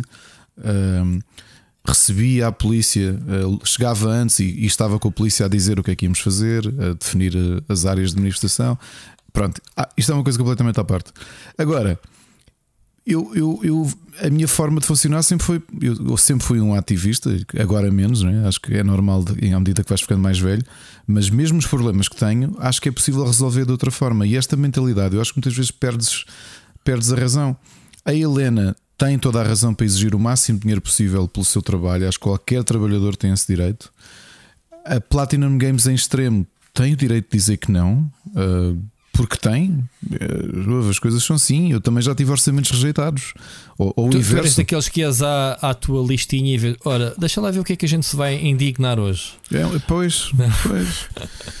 também já tive o inverso, já tive proposta. Eh, aqui nem foi orçamento, se calhar foi um bocadinho como ela. Eu já tive empresas eh, para determinados trabalhos que me disseram: Olha, estás disponível para este trabalho? Sim, olha, temos isto para dar. E eu disse: Isso não aceito. Ah, então olha, vamos fazer com outra pessoa. Ok. Pá, não é? Se aquilo nós... Não é a primeira nem a última vez que os atores são substituídos, uh, porque, pronto, por uma razão ou por outra. Uh... Parece-me ter isto ter escalado para um nível de. de, de... Eu não sei. Rui, não, não... Opa, isto, não, isto não escalou, isto é uma pessoa frustrada com todo o direito vir para as redes sociais, tagar eh, meio mundo num timing perfeito que é o lançamento do Bayonetta. Claro, é quando faz mais impacto. Pronto. Agora, Rui, uh, vou-te ser sincero, tu tens toda a é razão. a hipocrisia à volta. E dizia-se, uh, e muito bem, que vais, não vais jogar o jogo, é isso? Rui, tens toda a I, razão. IT que eu te veja a falar sobre o jogo nas redes Rui, sociais no futuro, ou, ou postares uma screenshot, ou fazes um vídeo para o YouTube. Que eu vou dizer: Ah, olha o gajo que dizia que estava ao lado da senhora que foi mal paga e que não ia jogar este jogo. Mas olha, como saiu no Game Pass, faz conta. Como saiu no Game Pass, afinal está a jogá-lo. E tens toda a razão, é isso. Se isso vai ter impacto nas vendas, tenho sérias dúvidas. Tenho seríssimas pois. dúvidas que este tipo de coisas tenham impacto nas vendas. Pois, mesmo. Pois. Tenho mesmo, mesmo, mesmo, mesmo, mesmo dúvidas. Eu também acho que não vai ter, mas, mas tudo bem. Fica aqui o, o registro uh, e aqui a nossa, a nossa posição. Uh, outro assunto, uh, não sei se tem estado a, atento ao, ao, que é que se está a passar com o Xenoblade Chronicles 3 em Portugal, Ricardo, sobre. Hum, não vi algumas queixas, mas não. Mais um Epá, assunto eu não estou por dentro porque não, não, é, não é um assunto que me interessa muito, mas tenho visto o, a Nintendo a adiar constantemente uh, o Sírio a tentar comprar o Marafona, uh, pessoal, uh, e não se consegue, não se consegue perceber qual é a dificuldade de dizer há stock, não há stock. As coisas, ao que parece, vão. como Sírio dizia, que, que o processo todo de, de, compra se realizou, no fim, não sei por que razão falhou, fez o refresh, já estava esgotado outra vez. Ou seja, as unidades que existem para o jogo em Portugal qual é que é a dificuldade de comunicação também uh, sobre o assunto? O que é, já, já te paraste com uma situação desta? Eu não estou. Não já me aconteceu noutros sites. Pá, o que pode acontecer foi um problema de delay entre o cache do site, entre a atualização do back-office informar que já não existem unidades disponíveis. Pá, já aconteceu com bilhetes de concertos e depois até de, de futebol que estou a comprar online. Depois há problema com, com o cache do próprio site e tu pensas que compraste e ainda não compraste. Uh, pá, diria que há de ser alguma coisa disso. Portanto, não, não, o problema não, é a comunicação, Ricardo. Mas qual comunicação? De quem? Opa, o, epá, eu vou aqui postar o, o Tiago Manafanda, foi uma das pessoas que andou aqui a, a postar. E, e chamou-me a atenção porque a comunicação é o que me faz confusão. Ele cita aqui: é, devido a alguns imprevistos logísticos, não é possível efetuar a pré-aquisição desta edição especial antes do lançamento do jogo, 29 de julho. Atenção, isto já vem desde julho. Uhum. Lamentamos qualquer inconveniente esta situação, blá blá. Pré-aquisição. Depois, mais tarde, tendo em conta que este produto estará disponível em quantidades bastante limitadas e não será possível satisfazer as encomendas todos os que registraram o seu interesse. Portanto, ao que parece, houve um registro de interesse, não é considerada uma pré-compra. E acho que há aqui esta deturpação de informação não é? Pronto. Tal como havíamos, depois outra comunicação, tal como havíamos comunicado anteriormente, assim que o período da pré-aquisição iniciar, receberás o um mail com um link da página do produto. Ou seja, é tão limitado que tens faz selecionar. O que se passa depois é que, quer dizer, se é uma coisa tão limitada e tão personalizada ao link, a mensagem seguinte é: estamos neste momento a experienciar um grande número de clientes no site, por favor, volte mais tarde. Ou seja, no tal link personalizado que te mandaram para comprar o, o jogo. Estás a perceber uhum. o que é que está a acontecer? E, e é isto.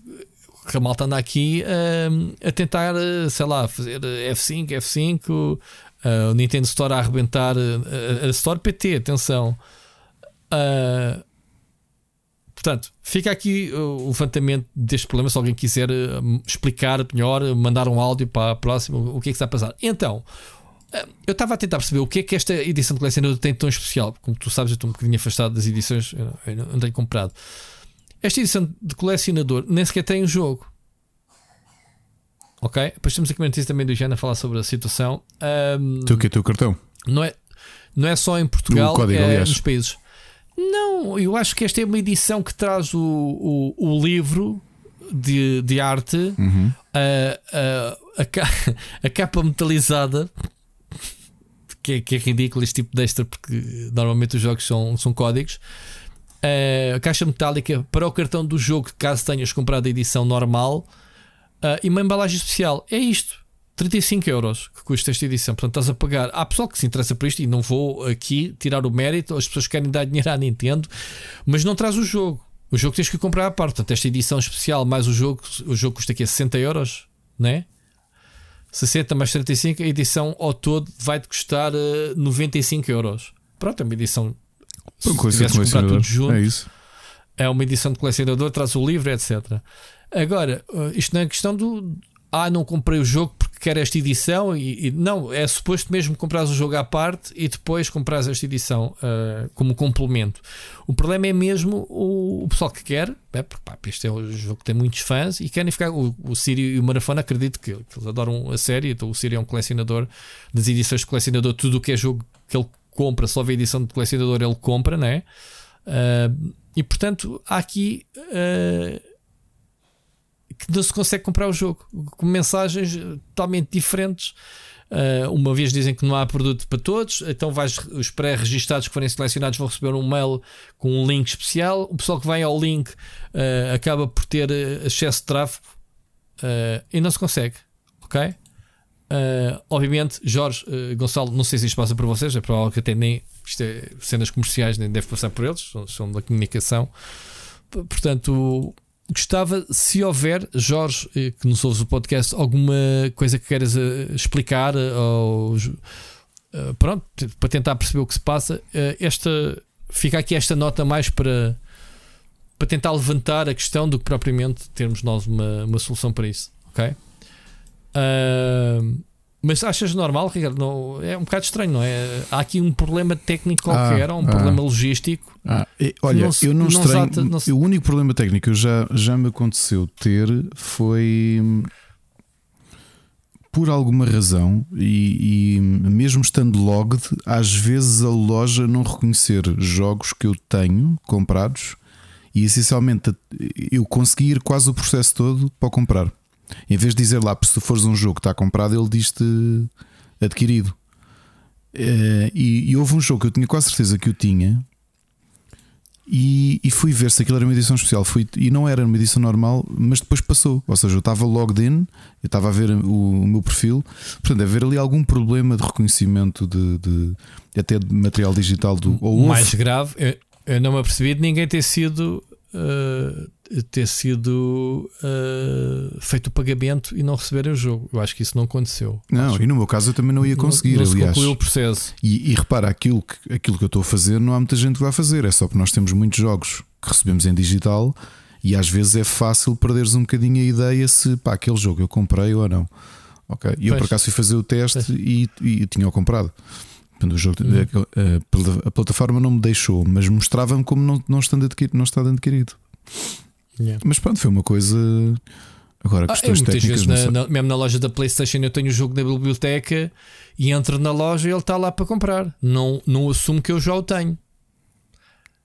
E mesmo no Steam já é uma coisa, eu acho que há um problema de cruzamento de dados entre o que tu compras, o teu historial e aquilo que está, percebes? Uhum. Aquele preço final. É, é possível que tu se vais tentar comprar o jogo, a, a dado a, a certo espaço do processo, o gajo identifica que já o tens na conta, provavelmente.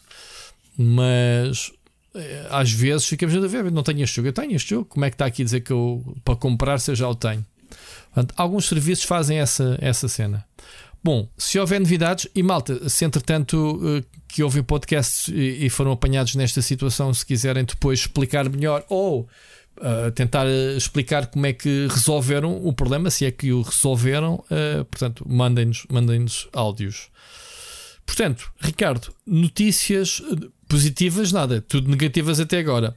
Então, vamos para, para a notícia negativa uh, e que isto, Ricardo, vamos voltar a falar na Amorad, que já há muito tempo não falávamos nela, que é um clássico, falámos na, na senhora de, de, das Hot Tube, uh, da, da Twitch. Uh, este fim de semana deste conta das notícias que surgiram em torno sim, dela. Isto bateu sim, mesmo sim. no fundo, um, deixou-me enojado. Enojado, que foi basicamente, uh, primeiro, saber que ela é casada. Pá, nada de normal, a gente não sei nada da vida pessoal das pessoas. O que me deixou chocado foi: ela é casada primeiro passo, antes de perceber a, a, polémica, ela é casada e passa quase 16 horas em frente a uma câmara todos os dias. Eu pensei que ela era uma desgraçada solitária que nem sequer tinha tempo para socializar, quanto mais não, arranjar namorado e casado. Isto era a ideia coisa, que eu tinha. É? Pronto. Percebendo agora o contexto da coisa, é. Deu-me vómitos. Deu-me, uh, sinceramente, pensar. Ainda se. Isto para mim tem uma palavra, Ricardo que é, ela não só é casada, como é abusada sim, pelo sim. marido, que a obriga a fazer as streams, que a obriga a dizer que não é casada para que ela não perca aquele público que ainda a coloca no, né, no, nos contos de fadas, tipo, ah, esta é solteira, será que um dia. Portanto, desmistificar a, a cena de mulher casada que faz streams da forma como ela faz. Ou seja, isto eu tenho uma palavra para isto. Isto chama-se ser um proxeneta. Isto, isto, eu não sabia que havia isto para mim é um conceito novo, que é um chulo digital. Uhum. É eh, tu teres. Pá, acredito que hajam sites pornográficos, é mesmo assim que haja né? um pimp que tenha um, mulheres a trabalhar para eles. Isto é literalmente um abuso gigante que eu não esperava nunca. Neste caso, eu pensei que ela era até self-woman made, tipo ela com os negócios que tem e ser uma pessoa que só nos está a cagar de cima, como quem diz, man, gozem comigo de eu fazer vida disto, mas eu é que tenho os milhões na conta. Pá, então a situação de dela a chorar, eh, pá, ela nunca mais fez streams, tanto quanto parece. Do marido ameaçar-lhe em direto, sim, quando ela mostrou, mensagens quando ela, a, a, dizer sim, que vou matar o teu cão se não fizeres não sei o quê. Matar os cães, uh, uh, que, não, que, que vai torrar o dinheiro dela vai-te deixar a conta só com um milhão. Pronto. Uh, este tipo de comentários de um marido. Não, e a forma como ela, ela, ela trata. Dizer, ah, e a forma como queres... ela trata é nojento. É nojento. Aquela, eu, não, eu não esperava isto, fiquei chocado porque pensei que ela fosse uma. Como é que se diz? Uma girl power, tipo poderosa, né? Tipo, Olha, Rui. O, sabem o que é que estão a fazer frente à câmara. O problema disto, infelizmente, já, já me aconteceu e, nem vou estar aqui, mas já tu sabes, já, já comentámos isso, de ver não tão extremo como isto, mas pessoas próximas de mim que eu vi casais, e neste caso maridos que se trataram assim, e como sabes, até fui falar diretamente com que fui lá falar com a pessoa, ou com as pessoas neste caso. Porque é, é, é daquelas coisas que me mete nojo. Não, Sim, ele, é, ele nunca foi, eh, nunca foi mostrado quem ele é. Este gajo está sujeito. Ela, ela deve ter fãs que lhe fazem a folha se o apanham. Portanto, é bem que ela também o proteja nesse aspecto. Agora, ela ter muita coragem de. Deve ter explodido. De vir em stream tudo ou nada, que é, man, eu, esta stream acaba e ele vai-me fazer a folha, mas eu vou denunciá-lo. Ela teve uma grande coragem de fazer isto. Ok? Sim, digo é Se bem que isto vai para a lista dos dramas online que eu, ah, ah, pá, que eu não queria tropeçar. Oh, Infelizmente, as redes sociais, não é? Eu tive Pronto. a ler a mensagem, eu tive a ler as mensagens, aquilo arrepiava-me e, e, de saber que infelizmente é mais frequente e uma coisa ainda pior, e eu vou-te levar esta conversa para o outro lado, que é aquilo que tem sido provado, e a APAV, no caso português, e outras instituições investigadores internacionais têm mostrado, é que infelizmente este tipo de comportamento e a forma de, ou seja, comportamentos abusivos que o problema é quando, tu, quando as pessoas estão num, num relacionamento abusivo, que é muito mais frequente de homens em relação a mulheres, mas também existe o inverso, nós sabemos. O problema destes relacionamentos abusivos, até que podem não ser físicos, mas são psicológicos, são verbais, estão a, ficar, a tornar-se cada vez mais frequentes. Que era uma coisa que eu, não, que eu pensei que não. Pá, sem ter. Mas estas coisas não servem todas como prova uh, para entregar nas, nas entidades. Uh, servem, mas há um, problema, há um problema próximo disto. É que a grande parte, a esmagadora maioria das pessoas que são vítimas deste tipo de violência não vão fazer não dela. Fim. Pois. Ok. Vivem, vivem e cada oh, vez, cada vez vão ficando mais. Ela ter okay. coragem para fazer isto. Bem, repare, eu estava Ela a ler. teve a coragem de fazer isso. Em que pé vai ficar agora? Não sei. O que é que lhe vai acontecer? Qual é o próximo passo? porque é assim, ela denunciou algo uh, que está no âmbito público. Ou seja, ela não precisa de lhe meter, uh, instaurar um processo. Eu, eu, como testemunha daquilo que vi, eu posso processar o tipo. Estás a perceber o que eu estou a dizer? Ou seja, há crimes que, tu, que se fazem eh, em haste pública que não precisa de haver a parte dos queixosos. As autoridades que veem isto podem simplesmente ir atrás deste gajo. Ela não precisa de fazer. Ela denunciou publicamente isto, mas numa análise desta situação, as entidades uh, judiciais podem simplesmente ir atrás deste marido abusivo. Ela não precisa de fazer nada, Ricardo. Estou errado o que eu estou a dizer? Aqui, aqui. Opa, houve uma coisa. Tu vais com a tua mulher na rua Hum? De repente, imaginamos, tu mandas um brutastal nela. Eu vejo. Eu não posso denunciar. Claro, eu posso, não, em Portugal, em Portugal não só podes, não só deves, como podes, porque é um crime público. É um crime público. Então, e isto que aconteceu, esta exposição pública, não é um crime público? Não sei se na América ela é americana eu não, e nem no estado dela eu sei se aquilo que ela passou é um crime público. Em pois. Portugal, imagina que era uma streamer portuguesa a fazer isto. Sim, se isto fosse em Portugal, sim. Qualquer pessoa bastava tirar screenshot ao ecrã do telemóvel dela e ir apresentar a queixa sim. à polícia. E apresentar. É isso que eu te estou a dizer. Pronto. Não sei como é que é lá. Agora okay. não pago. Agora é curioso para saber o que é que, o que, é que vai acontecer. Uh, pá, porque já agora, já que estamos aqui, deixa-me ver se ela está em stream. Pronto. Ela não está, ela tem estes dramas e, e, desaparece, ela, ela esquece. E, e tico mais. Uh, eu tinha visto ela no sábado em, stream e ela esteve o dia todo a fazer uma stream à beira de uma piscina. Eu, daquelas que eu penso, epá, como é que é possível haver tantos milhares de pessoas a ver uma, uma pessoa frente a uma, uma, uma, piscina? Pronto, eu fui lá picar. Eu, eu costumo fazer isto já mais pelo gozo do, do, que outra coisa, para perceber o que é que estás a fazer agora. Mas tenho muita pena dela. Já, já tínhamos demonstrado pena que ela é uma escrava. Eh, nós dizíamos na altura que era uma escrava né, isso, do, do, do, próprio trabalho. Eu acho que há ali coisas mas que ela, ela disse... não é uma escrava. Ela é uma não vou dizer. Não, não, ela, ela, não ela, é, ela é uma escrava do. Aliás, é agora, escrava do marido. Exato. Ele, ele, ele é um, é um proxenete autêntico. Ou seja, obrigá-la. Agora, vendo aquilo que ela disse, há coisas daquela entrevista que nós chegámos a falar aqui, que, que era uma entrevista interessante, que não era a personagem, era a pessoa a falar do, do negócio e tudo. Eu agora consigo perceber eh, o tom, a, a, tristeza. Portanto, não é só coisa que é pesada, porque obviamente a vida que ela leva não é fácil é tu agora descobrires que a somar isso tudo os abusos do, do marido, é? que é uma besta. Mas isto começou quando? Quando é que ela se casou? Foi antes de começar esta carreira? Estão casados há 3 assim, anos. Mulher... Estão casados há 3 uma... anos.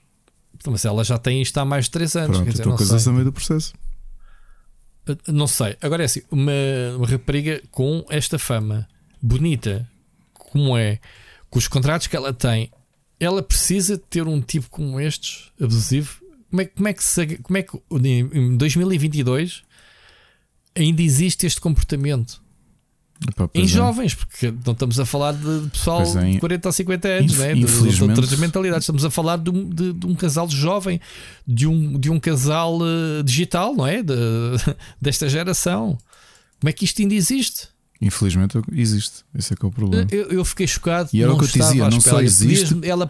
não só existe, como é assustador saber, e os dados comprovam isso, e a APAV mostra isso, que não só tem piorado de ano para ano, como tem ganho novos contornos que não existia por causa da, da vivência digital das pessoas.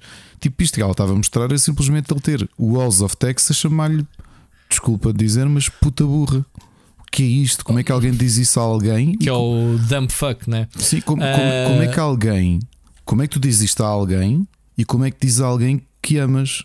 Que são dois níveis certo. diferentes, não é? Sim, Ainda. sim, sim. Como é que chamas alguém esposo ou esposa deste nível? Olha, eu, sinceramente, eu ouvi uh, que houve uh, uma subida de casos por causa da pandemia do isolamento, ou seja, os casais uh, ficaram muito mais tempo juntos, as rotinas alteraram-se, o stress, trabalho, não sei o quê, e li que tinha subido, ou que casos de violência doméstica e essas coisas, a nível mundial. O que faz sentido, não é? Porque mas, Uma coisa é tu só estás à, à noite com, com, com, o teu cônjuge, agora não, passas o dia todo. Isso é coisas, claro que o ambiente o, não é o que bom. eu estou a dizer é onde, onde nota um crescimento, e essa parte que é assustadora, é em relações de adolescentes que são cada vez mais violentas. É sério? Sim, sim. Como é possível? É, não é? Eu também, quando li este antigo, pá, tive de ler tudo e depois fui ler artigos e tudo sobre isto. Porque na minha inocência, epá, pronto, eu sou muito ingênuo nestas coisas, de achar que estamos a ficar cada vez mais progressistas e que as pessoas estão mais informadas e que vivemos de maneira diferente, e olhar e pensar: ok, isto já é uma coisa dos velhos tempos do, do homem tratar a mulher abaixo de cão. Acho que já evoluímos o suficiente para isso não acontecer. De repente há um retrocesso muito grande na, no relacionamento de adolescentes e, e, de teres uma tendência que os estudos e as queixas mostram. Se, se, puderem, quem nos está a ouvir, depois procure esse relatório da APAV que mostra isso mesmo, que é parece que para as raparigas começam, começam outra vez, como aconteceu, sei lá, no tempo das nossas bisavós, se calhar e até avós, e já alguns resquícios dos nossos pais, de ainda haver essa mentalidade muito machista, que está a ver outra vez esta coisa de uma perspectiva de submissão, percebes? Que é pronto, epá, é assim, mas ele gosta de mim. Pronto, é, estás a perceber? Pá, que é assim. Uh, e, ela, e ela era um caso, e portanto, eh, eu acho que também vem provar uma coisa: mesmo com pessoas extremamente bem-sucedidas como ela é, extremamente ricas, uh, como tu dizias, uma rapariga bonita e tudo isso, portanto, que tem. Tu, tu às vezes traças um perfil, ou, ou erro, erroneamente, Parece que. Se calhar era esse, esse boneco, lá está, o, o facto dele não querer que soubesse que ela era eh, casada, é, é, demonstra um não, bocado os objetivos não, né, desta Eu acho que ela malta. mostra, e se calhar devia ser um alerta para muita gente, infelizmente, né, por ser o caso dela mostrar isso, é que não há estereótipos para as pessoas serem abusadas ou viverem num clima de abuso.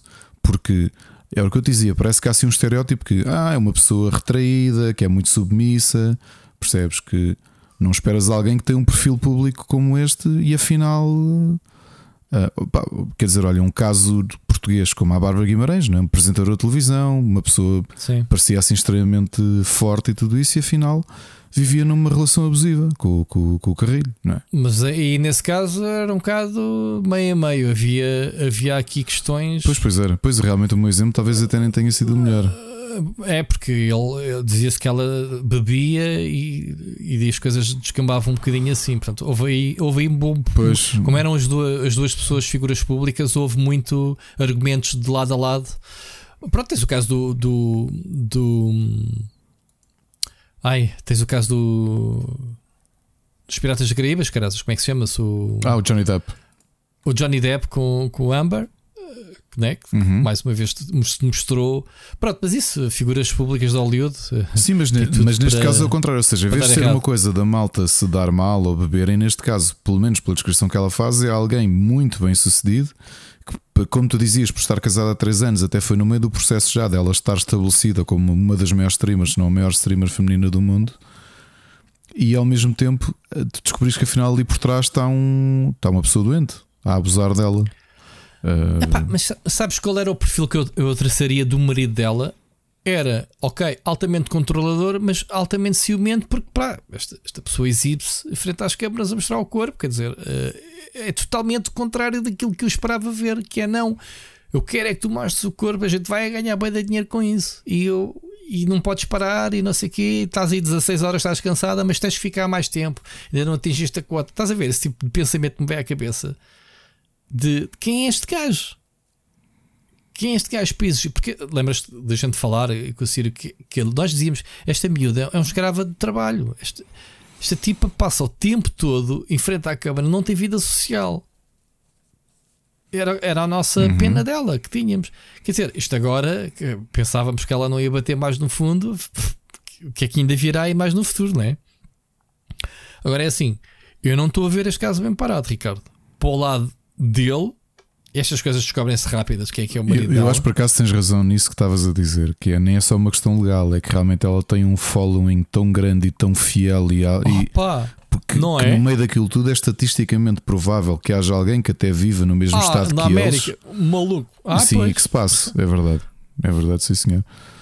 Pronto, eu, olha, eu, não defendo aqui, eu não defendo aqui a morte de ninguém. Acho que ele não, deve ninguém. Ser... Eu espero que isso não aconteça. Não, eu, mas eu, pelo que está aqui. Eu espero que exposto... ele pague, se, se aprovar tudo isto, que, que parece-me que sim, não, é? não, não tem razões para duvidar, mas que vá a tribunal e que seja julgado e que, e que pague por, por este, por, por, pela relação e para a forma criminosa. E que a deixe como... em paz. Olha, eu espero não voltarmos a falar sobre este caso, porque se calhar se voltarmos a falar, ou é porque escambou ainda mais, ou porque se resolveu. Pronto, não sei. Vamos ver, eh, vamos, eh, vamos estar. Epá, isto é um assunto que interessa porque realmente isto toca-nos a todos eh, em termos de relações. Não é por ser ela ser uma, uma streamer, é, é, é, pensarmos como é que isto acontece hoje em dia. E eu tenho uma filha que preciso prepará-la, não é? Minha filha tem 17 anos, começou a namorar, quer dizer, isto existe ainda? Porque assim, eu olho para aquilo, se calhar também olhas para o teu casamento, eu olho para o meu casamento, pá, em 30 anos. Nunca de parte a parte houve uma mão que foi levantada, ou seja, o que for. Obviamente não é tudo cor-de-rosas, todas as pessoas têm discussões. Claro sim. sim. agora, violência. Mas, Epa, não, mas, mas esse também é aquele tipo de coisas que, que é mais do que sabido. É, sim, não mas, há ninguém mas, que se, Isto era o, há... tipo de violência que eu via que os meus pais faziam no tempo deles. Sim, os pais separaram-se, mas aquilo foi mal. Não é do. Não, não, não há ninguém que namore durante não sei quanto tempo e depois, já casados, é que a pessoa de repente, ah, ele, ele ou ela Descobre, mudaram muito. Besta. Não, há coisas que vão, que vão e este tipo de coisas o, é só por escalada. No início vais permitindo que chamem, desculpem novamente a expressão puta burra ou o que quer que seja. Vai escalando, não é? E a seguir já há uma, um braço apertado, a seguir já há qualquer coisa que é tirado. E é assim, não é? E, e então num país como Portugal em que 60 e tal por cento, não é? Ou 70% dos nossos homicídios são, são violência doméstica. E infelizmente casos que já estavam sinalizados pela polícia, que é, às vezes ainda é pior, não é? Que é literalmente toda a gente sabia que aquilo estava a acontecer e pronto. E, e as pessoas... Tu não podes ir lá fazer nada, pá, Ricardo. Não podes, porque ou, ou a mulher tem coragem, neste caso, né, considerando que é a mulher que é abusada, porque infelizmente existem muitos casos que é o contrário, é os homens que são abusados, né? não podemos esquecer disso. Uh, mas normalmente uh, há sempre aquela esperança, não é? De, das coisas ah, melhorarem uhum. ou, ou às vezes acalmam. E, e, e, e, tu nunca chegas a vias de facto, a vias de facto de, de fazer a queixa e, e, e meteres os processos que tens que meter para te protegeres. E é aí que acontecem depois as situações se calhar, as pessoas não, não estavam à espera. Digo eu, não é? Não sei como é que, como é, que é. Olha, fico muito a pena uh, de vermos este caso. Uh, e Ricardo, este programa está. Um, sim, não é que já perdemos o público todo que estávamos a ouvir, malta. Digam, digam se, se chegaram até aqui, porque em hora e meia de programa ainda não houve coisas positivas. Mas Queres acrescentar alguma coisa? Podemos avançar. Vamos avançar. Vamos avançar. Andamos sempre a gozar com a Konami uh, sobre o Silent Hill. Há finalmente, finalmente uma revelação.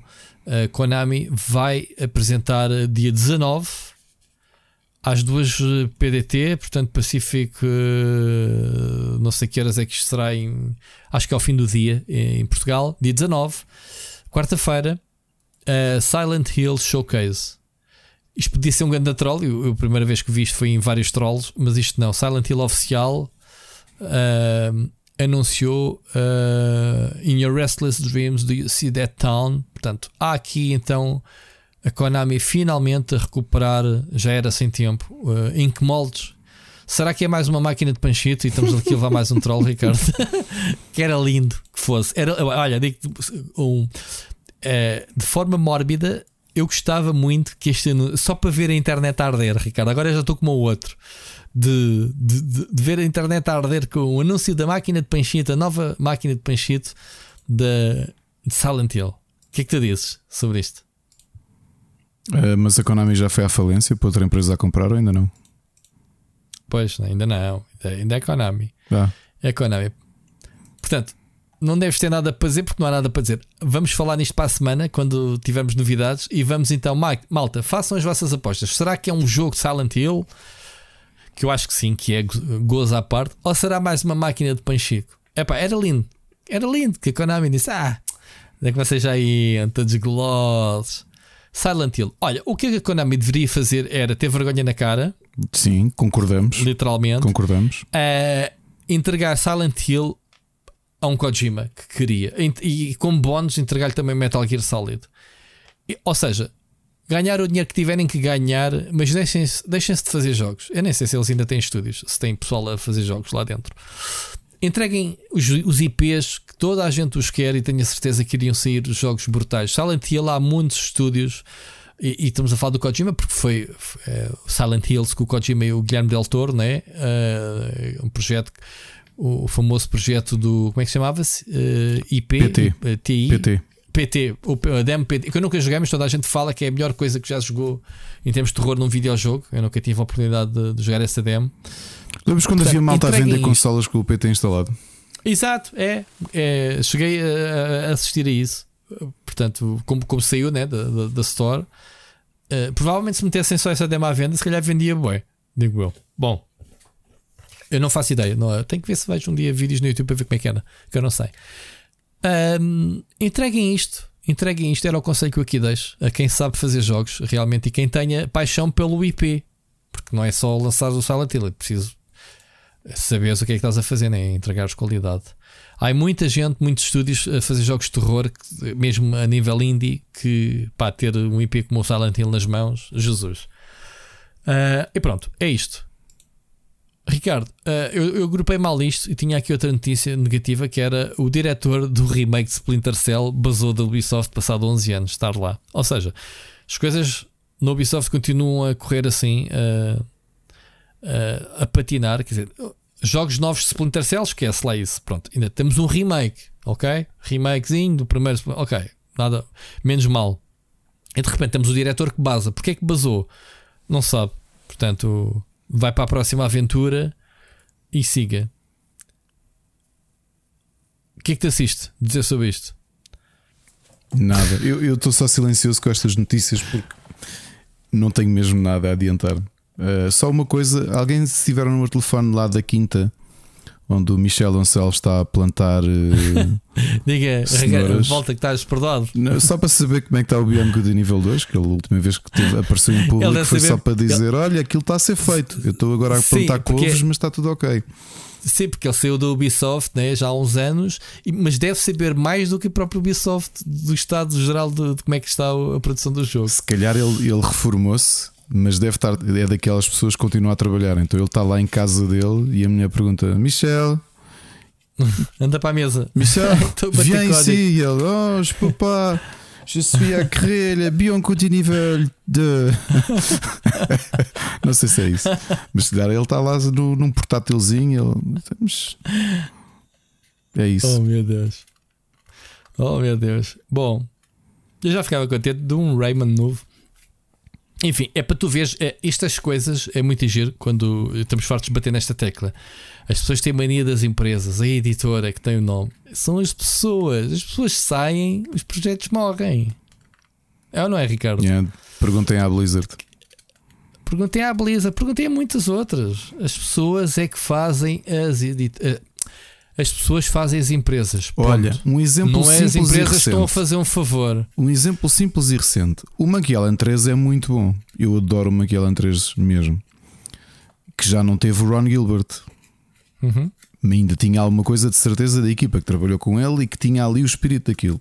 O 4, eu detestei o jogo. Para mim é o pior jogo da série, ok? O Ron Gilbert volta a pegar no, na série com o Return e, e reencontras a qualidade que te fez apaixonar pela série. Porquê? Uhum. São as pessoas. São as pessoas, mais nada. Se um Broken Sword sair sem o Charles Cecil, não vai ser bom de certeza. Sai. Não sai, claro que não sai. não sei.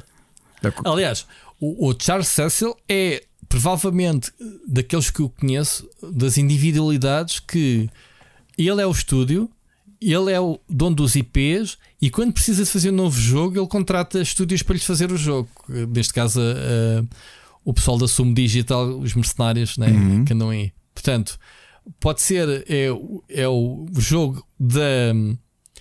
Uh, da Revolution Studios, a game by Charles Sable, produced by Sum Digital, whatever, Sum Digital, who cares? É, é o pessoal que mete código e, e, e, arte. O jogo é de uma pessoa, não é? É verdade, este último, o Broken Sword, foi assim que foi feito e, e é um espetáculo, é o regresso uhum. às origens, não é? Um, portanto, é isso, malta. É, os nomes das pessoas. Agora, quando se diz que um, um, jogo perde um diretor, é assim: perde o maestro, perde a pessoa que conduz o projeto, é, é péssimo.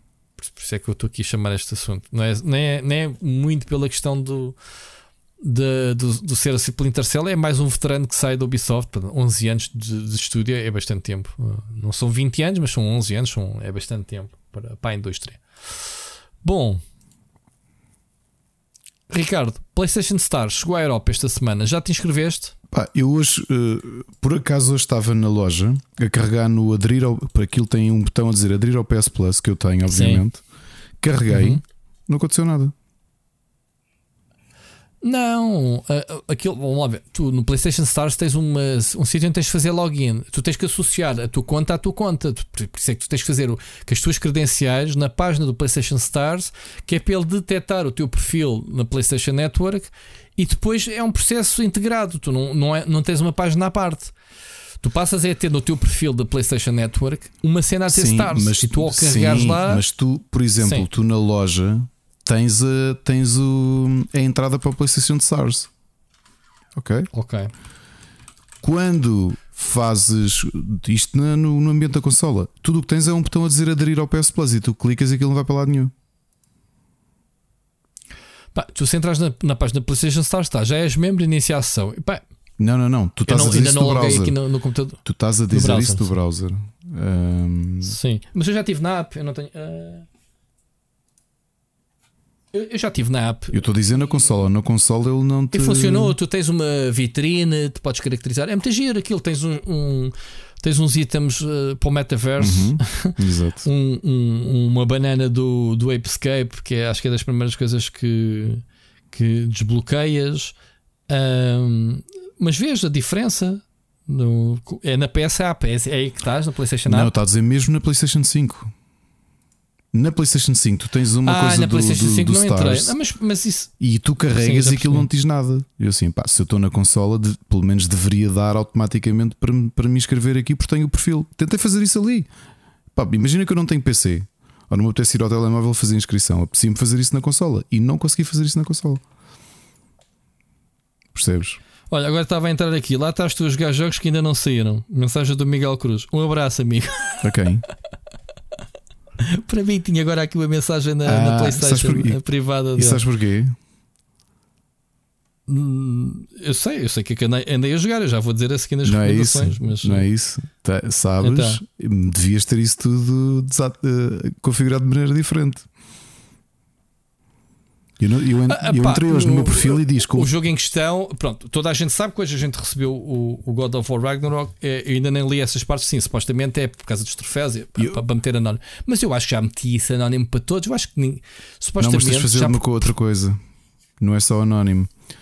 Tu depois de instalares um jogo destes, tens de fazer hide uh, e dá para esconder o jogo que mesmo. Seca. Pá, tens de fazer. Seca. Mais vale desamigar a malta toda. Eu tenho o meu perfil desligado há meses. Olha, des tem que ser. desliguei-o na. Mas, para lá, mas se eu quiser ir fazer nojo, tenho que tirar fotos ao perfil e partilhar no Twitter. Não posso simplesmente fazer nojo pois. aos meus amigos Olha, da PlayStation. Eu desliguei, eu desliguei tudo quando saiu o Horizon e ainda não voltei a ligar. Pois, é verdade. É Tanto que eu reparei Malta, o, meu perfil. É suposto, mas olha, o meu perfil para pá, mim mesmo, sabes o que é que diz? Que eu já não entro na PlayStation há 8 meses. Depois tens um problema de lançar uh, análises PlayStation e o pessoal diz: Ah, nem sequer jogaste o jogo, foste ver vídeos à net, Exato.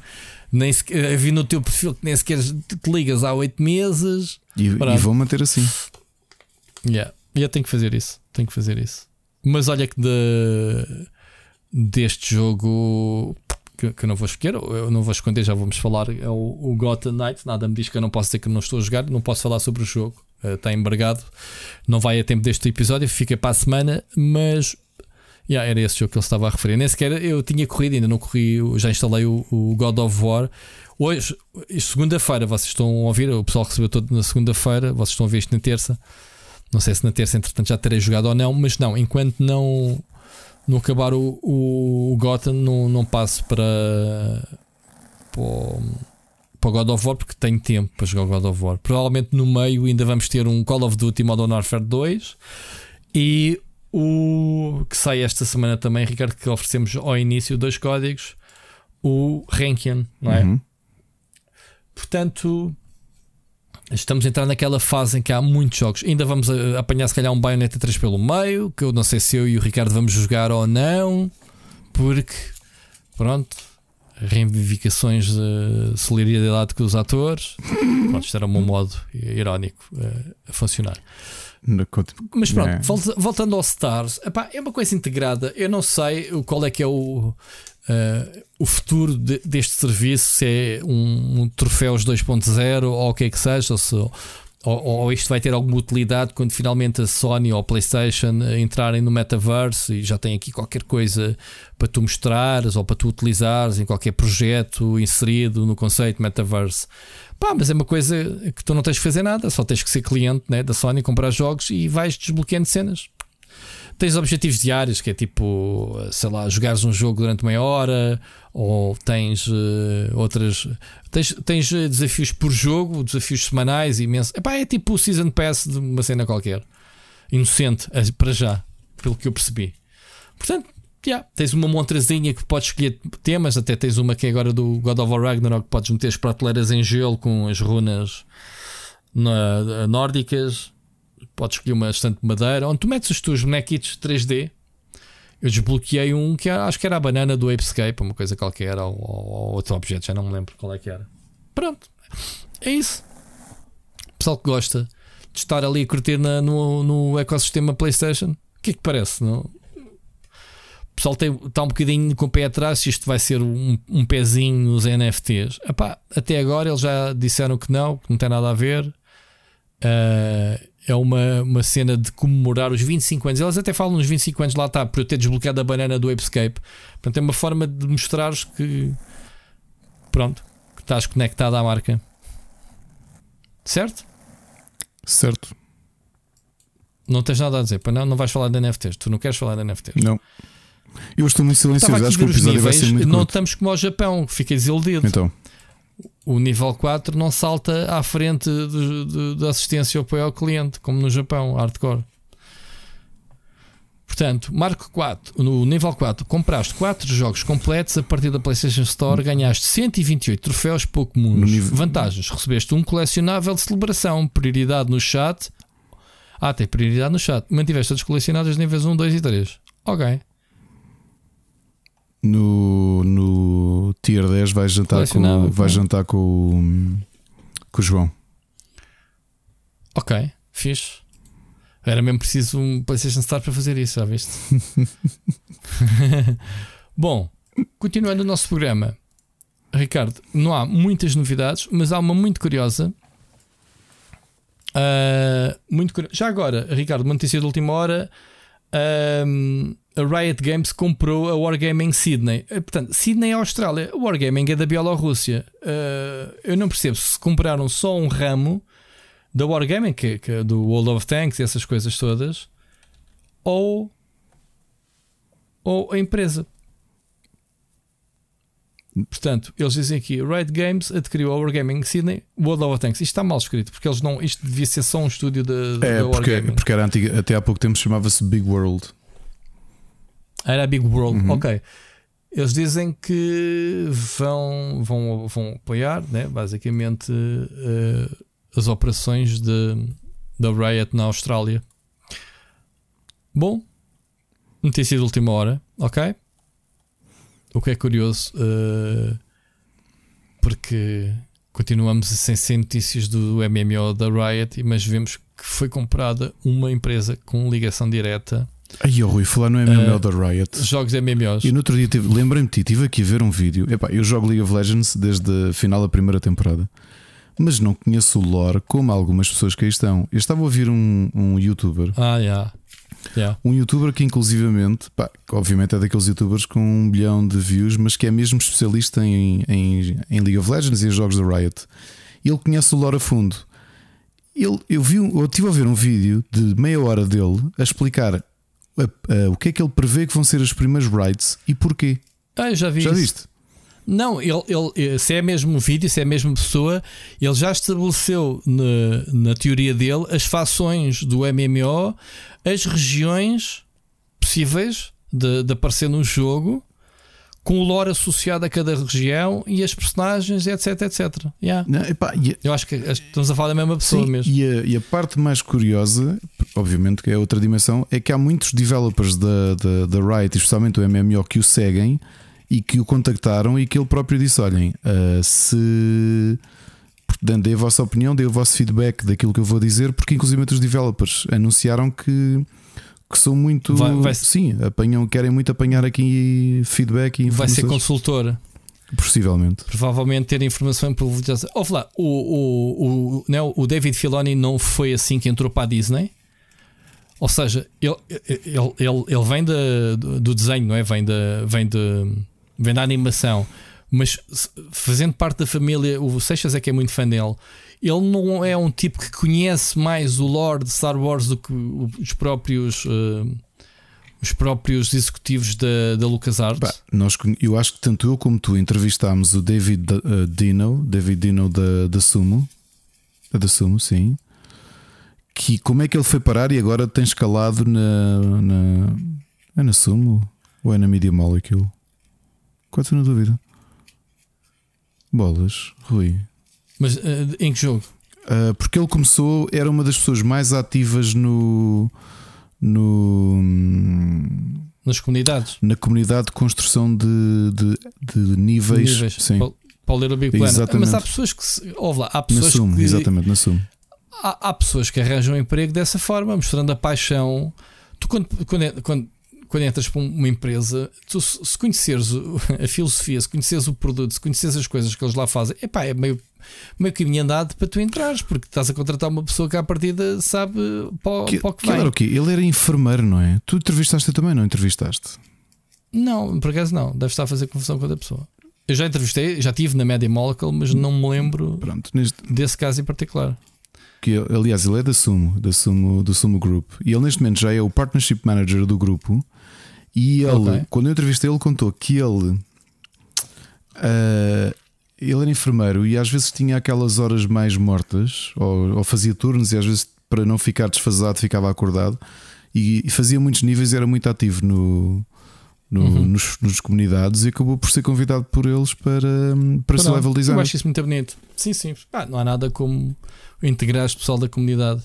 Tu tens outras situações de, de na, na indústria dos modders que acabam por ser recrutados né, por fazeres mods para um jogo, transformações eh, e és integrado nas equipas originais e a liderar os projetos porque tens a experiência na programação de mods.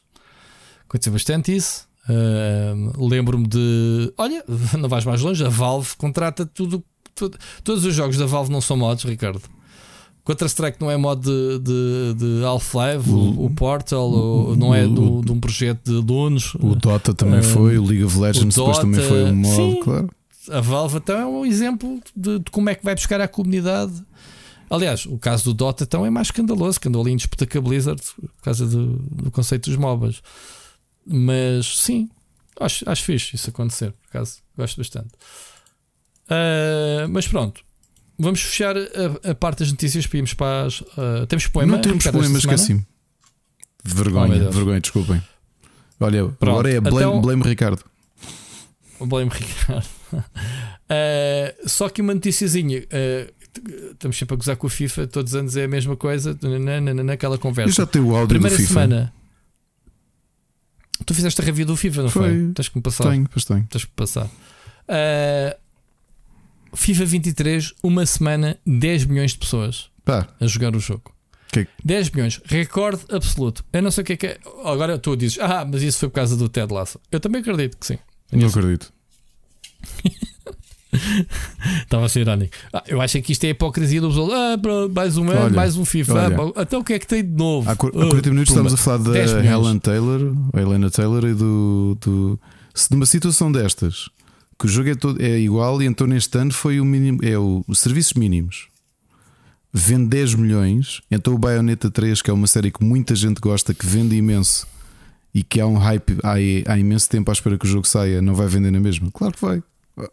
Sim. A maior hipocrisia disto de, do FIFA é o jogo nem sequer está a ser comunicado como para, para a Switch. Eu nem sequer sabia que havia para a Switch este ano. E há. Repara, a Electronic Arts, os press releases não menciona pois a versão não, Switch, não, não. mas há a versão Legacy e é basicamente trocaram a capa do jogo. O jogo é o mesmo do ano passado. Isso é que é muito grave. Mais grave é as pessoas comprarem porque olha, olha, FIFA 23 é o novo, ainda não tenho nenhum, vou comprar. Ah, pum. Pronto, estás a comprar o mesmo jogo de há 4 anos, mas é o mesmo jogo.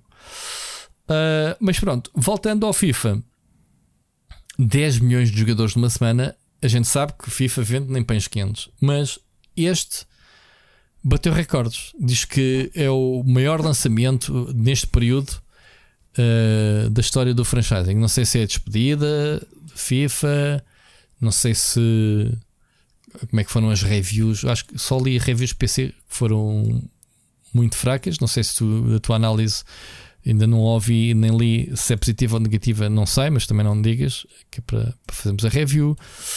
Mas Epá, olha, parabéns Electronic Arts. Pronto, mais curioso, curioso para saber para o ano o que é que vai acontecer sem o nome FIFA, se vai vender à mesma, se não se vai passar nada. Estou curioso para acompanhar, a, a, né? arrumamos agora este FIFA 23. Agora para o ano, que é que vai acontecer? Ficaste surpreendido? Não? Epá, muito por acaso. É que muito mesmo, muito, muito mesmo. Pá. Pá, novamente, cada um sabe de si. Portanto, quem, quem sou eu para estar aqui a, a falar de como é que cada pessoa gasta dinheiro? Epá, mas. Yeah. 10 milhões de jogos. vendidos. É e eu gostava de saber destes quantos é que são, se é que estão aqui a entrar eh, nas contas a cópia do FIFA 23 Legacy, lá como querem chamar. Ah, não, não deve ser nada. Isso, isso é show off. Ah, ninguém compra isso para a Switch. De certeza. Eles nem sequer publicitam o jogo. Isto é o pessoal que vai à prateleira e vê lá, oh, está aqui o jogo, oh, está aqui o jogo.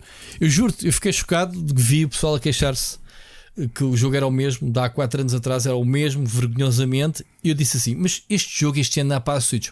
Eu tinha feito a notícia de lançamento do e jogo. não mencionaste a Switch. O press release oficial. Pois não, não. Não está. Eu fui verificar. Eu fui ao press, pá, fui ao press release, está lá todas as plataformas.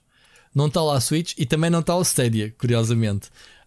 Um, mas não, não está a ser eh, não está a ser eh, divulgado sequer pela Electronic Arts. É mesmo aquela do. O jogo custa 40 euros. Nem sequer, na nem sequer estão a atribuir o jogo para pa, pa reviews, que é mesmo aquela de a Ninja meter os jogos na loja, pá, o que vender é lucro.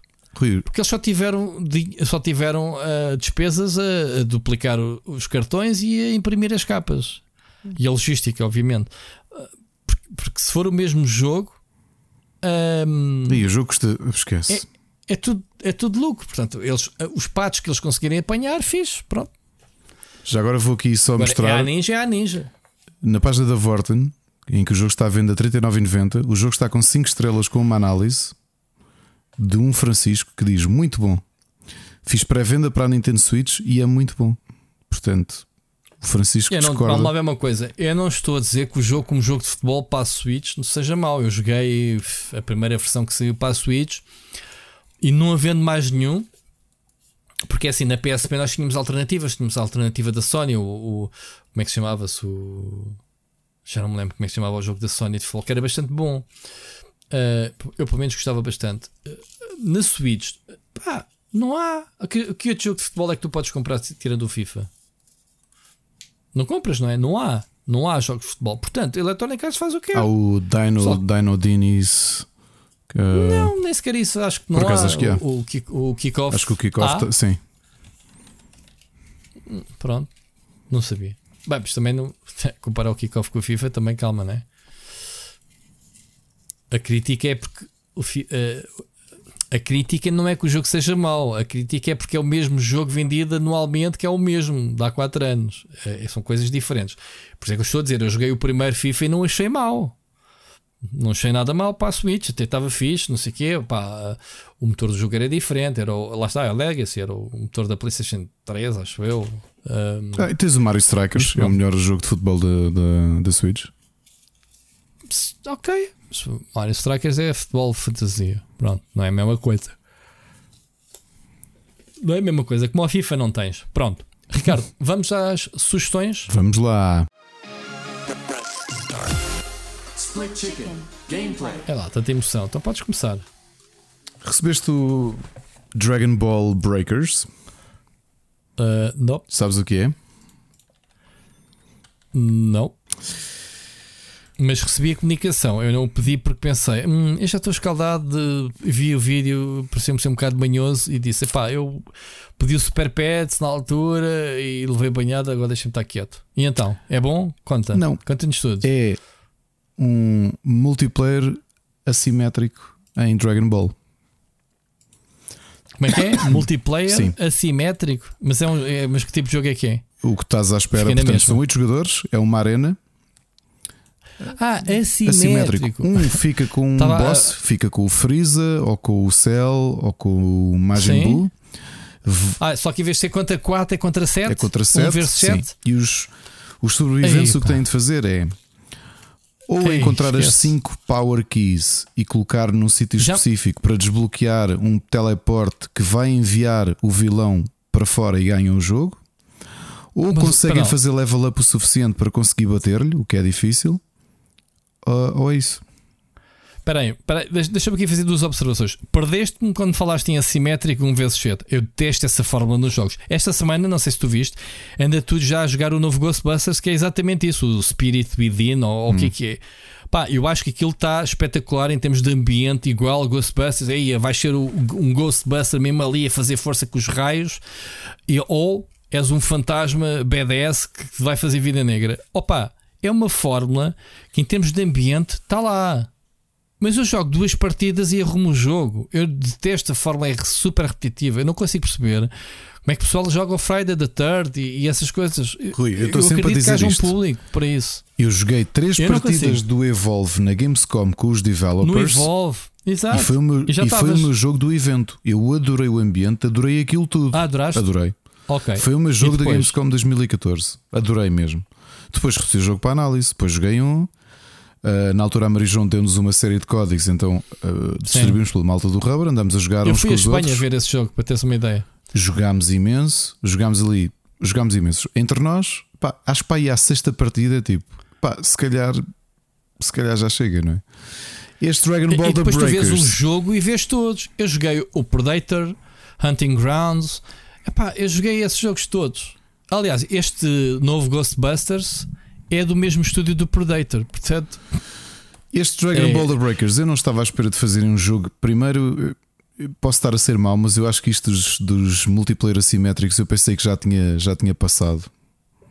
Uh, tá bem, tivemos não, o... cada vez mais. Então, esta semana saíram estes pois, dois. e tivemos o. Qual é que foi deste ano? Foi de um franchise qualquer. Qual é que foi? Ah, Evil vários, Dead. Pá. Evil Dead terá sido. O Evil Dead, olha, o Evil Dead joguei também há pouco Pronto. tempo. Joguei quantas partidas? Duas ou três, fiz até. Este, um, o que é que tu tens? Uma live, Vais ou... desbloqueando a roupa do teu sobrevivente, começas. Mas espera uma coisa: o sobrevivente são os personagens não, oficiais? Não, é um avatar. É que eu estou a ver o vídeo, são feias as personagens, Sim. não tem nada a é ver. É um avatar mas que tu fazes. baseadas. Um... Não, é um avatar que tu fazes ba... e depois podes apanhar uma esfera que te permite transformar, por exemplo, no Son Gohan, mas é durante um período de tempo que é para tentares lutar contra o vilão. Ok. Uh, eu não gostei do jogo. Eu já fiz 8 ou 9 partidas, estou para em nível 6, acho eu. Não te quero mentir. Uh, epá, é. Eu por acaso quando vi o vídeo nem sequer percebi o que, é que era, mas eu como vi, está lá, eu não li a descrição, vi o vídeo fora do contexto e vi, poças, está aqui o, o, sei lá, uh, o Sanguan, boeda feio, meu, que é isso? Até o, o porco, como é que chama? O Hong, o Hong, Hong. como é que é? O Long, muito feioso, meu, o que é isto? Pronto, agora estás-me a dizer que são personagens uh, caracterizadas. Uh, enfim, bom.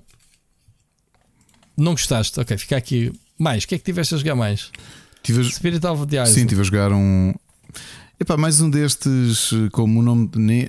Só pelo nome tu já estás a ver o que é que o jogo é, não é? Nem, nem precisas muito, não é? Mais jogo da agricultura para o Ricardo, não é? Exato, em early access, pá, mas com muita, muita, muita, muita, muita coisa para fazer, muito crafting, muito Uh... Saiu, saiu esse e saiu Coral Island também em pré. Sim, esse ainda não experimentei. O Spirit... Em Early Access é. no Game Pass. O Spirit of the Island uh, acho que ainda precisa de muito trabalho. Acho tu achas-lo muito cru a nível de controlos, Mas a nível de navegação. É Early Access? Tá, tem Early Access. Portanto, estive aqui okay. perdi-me, porque é o habitual, até a ver até onde é que chegava, a recolher recursos, a ir dormir. Eu... Pronto continuo a não perceber como é que vocês conseguem jogar jogos em early access é estarem incompletos. Porque vão voltar ao jogo passado não, um ano é ou dois. provável, dependendo do jogo. Eu não consigo, pá, não consigo perceber o conceito depende, de jogar jogos em early access. Mas pronto. Não tenho. Eu dizer, atenção, não é comprar o jogo. Eu já te disse que eu comprei o Hades uhum. em, em early access. Esperei um ano até que saísse a versão 1.0 do jogo, que foi quando eu joguei. E adorei o jogo. Ok? Mas pronto. Então? Entretanto, comecei só a jogar, portanto acho que até vai ser o jogo que eu vou dedicar mais tempo, apesar do Index estar aí à porta, mas que é, é provável que este e o God of War sejam os jogos que eu vou dedicar mais tempo. Recebi o, o Various Day Life uh, na versão PC, portanto, mais um jogo do estúdio da Square Enix que fez o Octopath Traveler e o Bravely Default, portanto, um RPG neste mais neste estilo. E ainda não tenho muito para dizer, porque deve ter pá, 20. Eu também recebi, não instalei. Não... 20 minutos, 30 minutos de jogo. E, e que tal? Epá, aquilo que estás à espera do jogo ainda está muito na introdução. Mas tem o mesmo estilo. Uh, tem o mesmo traço, estilo, é? sim. São, já se sabe que são 20 job classes diferentes. Okay, uh, e depois que se subdividem em 100 tipos de trabalhos diferentes para, essas, para, essas, para esses jobs. Portanto, há aqui muito, muita ramificação e muita, muita evolução que vais conseguir. Portanto, depois tem um sistema novo de combate que ainda, ainda não conheço o suficiente para te, para te descrever, mas é habitual da equipa criar sempre sistemas, tentar reinventar um bocadinho o seu sistema de combate por turnos. Sim, tem, tem uma exploração de side-scrolling, não é? é eu de início achei estranho porque tu estás na cidade, tu estás a fazer side-scrolling e quando carregas passas para, um, para outro plano e pronto, estás a continuar sempre em, em side-scrolling. Hum. Enquanto que a maior parte destes jogos que têm saído destas equipas são 2D eh, e meio, portanto, assim um 3D. Uh, eh, Sim, mas mais isométrico. É, é isso, isométrico e depois com as texturas com, a, com, as texturas de pixel. Este vai um bocadinho uhum. diferente, se calhar um bocadinho mais. Aliás, está mais como o Brave Default, realmente. Mas sim, este é mais uh, 3D, é, como um Bravely Default, mais moderno. Sim, sim, mesmo Bravely Default também era assim na, na 3DS. Uh, hei de comentar mais sobre, sobre o jogo. Uh, para terminar, uh, Scorn, que já estávamos à espera há hum. muito tempo. Sim, também instalei e joguei. E hum, tens de pensar um bocadinho nos puzzles, a olhar à volta, ver bem as estruturas, pelo menos a, a zona onde eu estou. As coisas atravessam salas, então tens mesmo, tens mesmo que pensar o que tem a direção da arte. É, eu nunca esperei, parece que estou a jogar um, um jogo do Cronenberg Era isso que eu ia dizer. Tá, eu tinha medo que dissesse isso primeiro que eu. Eu vou dizer, eu, vou, eu detestei o score. Curioso. Eu detestei, já sabes o porquê. Uh, mas era a maior curiosidade que eu tinha era perceber, ok, este mundo orgânico, muito uhum. HR Giger, uh, como é que isto se suporta no jogo? E foi logo que eu pensei: é pá, eu, tu sabes, é, estou farto de ser, o único filme que eu não gosto do Cronenberg, daqueles é que eu vi, ainda não vi todos é o Existence. Eu detesto cenas orgânicas, eu detesto aquela cena nojenta. Estes score nos primeiros 10 minutos, ele passa o tempo a meter os dedos e os braços é, e as mãos coisas. em buracos. É pá, não, meu, eu não quero. Eu começo a sentir aquilo. Eu achei bem nojento. E o jogo acho que é assim todo é. nojento. É, é muito orgânico, é diferente, é, é um jogo muito adulto. Agora, há aqui duas coisas que eu não gostei: foi performance no PC. Um, acho que o jogo puxa demasiado, ou seja, eh, eu não mexi nas configurações, tive náuseas a jogar um jogo como eu já não jogava, já não tinha há muito sério? tempo. Ou eu seja, não tive problema nenhum e o meu computador é inferior ao teu. É pá, então não sei, impressão minha ou não, achei o jogo uh, deu-me náuseas a jogar. Depois, uh, eu, eu sei que o jogo não é um jogo, um FPS de ação, eu não estou é para estar a resolver estes puzzles à la Mist, que é tipo, tens cenas mecânicas e tens que andar a experimentar elevadores e puxar alavancas aqui. Eu pensei assim, é pá, não dá. Não dá. Uma altura para eu receber este jogo, tenho mais que fazer, não tenho paciência. Foram o conjunto de vários. Não gostei da cena orgânica, pá, achei bem nojento mesmo. Mas isto sou eu. Faz-me confusão uh, aquele tipo de, de cenas. Pelas mesmas razões do Existence.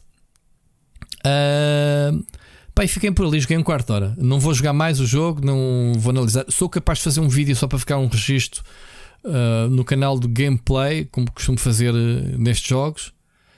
Pá, se tu estás a gostar, ótimo. O jogo tem recebido mix, uh, reviews mixes, ou seja, bom ambiente, mas depois é fraquinho em termos de. É pequenito, acho que acabas assim 6 horas, se não me engano. É, ok. Uh, que andas ali às cabeçadas com um ou outro puzzle, mas. Não é muito difícil porque lá está, o jogo tem, até onde eu cheguei, tem todo aquele aspecto orgânico que essencialmente quase que parece que estás sempre no mesmo sítio. Não é? E, é, era o que eu ia ser. Se não ias começar salas, às voltas andei, a, sim, a, pensar. Eu tenho ali, pera, eu já estive nesta sala pois, não? Eu vi um streamer a jogar isso e fiquei com essa sensação que a pessoa estava perdida exatamente por esse, por ser copy-paste dos cenários serem tão parecidos, não há, não há marcos, não há pontos de referência para te orientar. Pá, mais um. eu sou a pessoa mais desorientada que existe na vida real e também nos videojogos. Se eu não tiver um mapa, eu vou-me perder. E esse, lá está, mais uma razão para eu não jogar. É, esquece, não, não consigo. Não consigo. Mas era um jogo que realmente tinha muita curiosidade. Há muito tempo que andávamos a, a, a acompanhar. Pá, eles tiveram montes de problemas de adiar o jogo e não sei o quê. Pronto, lançaram agora. Ele está a receber. Está a ser eh, mediano em termos de, de, de cenas. Mais, Ricardo. Uh, jogos é tudo. É tudo. Olha, eu também não tenho muito mais coisas, porque já aqui disse ao início, tenho estado de volta do Gotham Knights que eu não posso falar nada do jogo, malta, desculpem, está embregado. Coisa que eu mais respeito, para a semana falamos, mas pronto, é, é um jogo open world, como se sabe, e que pá, demora montes de tempo. Foi o fim de semana todo, tenho estado a jogar, ainda vou jogar esta semana toda. Portanto, é provável que não haja uh, análise no embargo vocês vão ler a, análise, provavelmente noutros meios, antes de eu conseguir fazer, porque eu vou para o estrangeiro, sei quinta e sexta, portanto, esta viagem vem mesmo, não vem mesmo a calhar em termos de timings.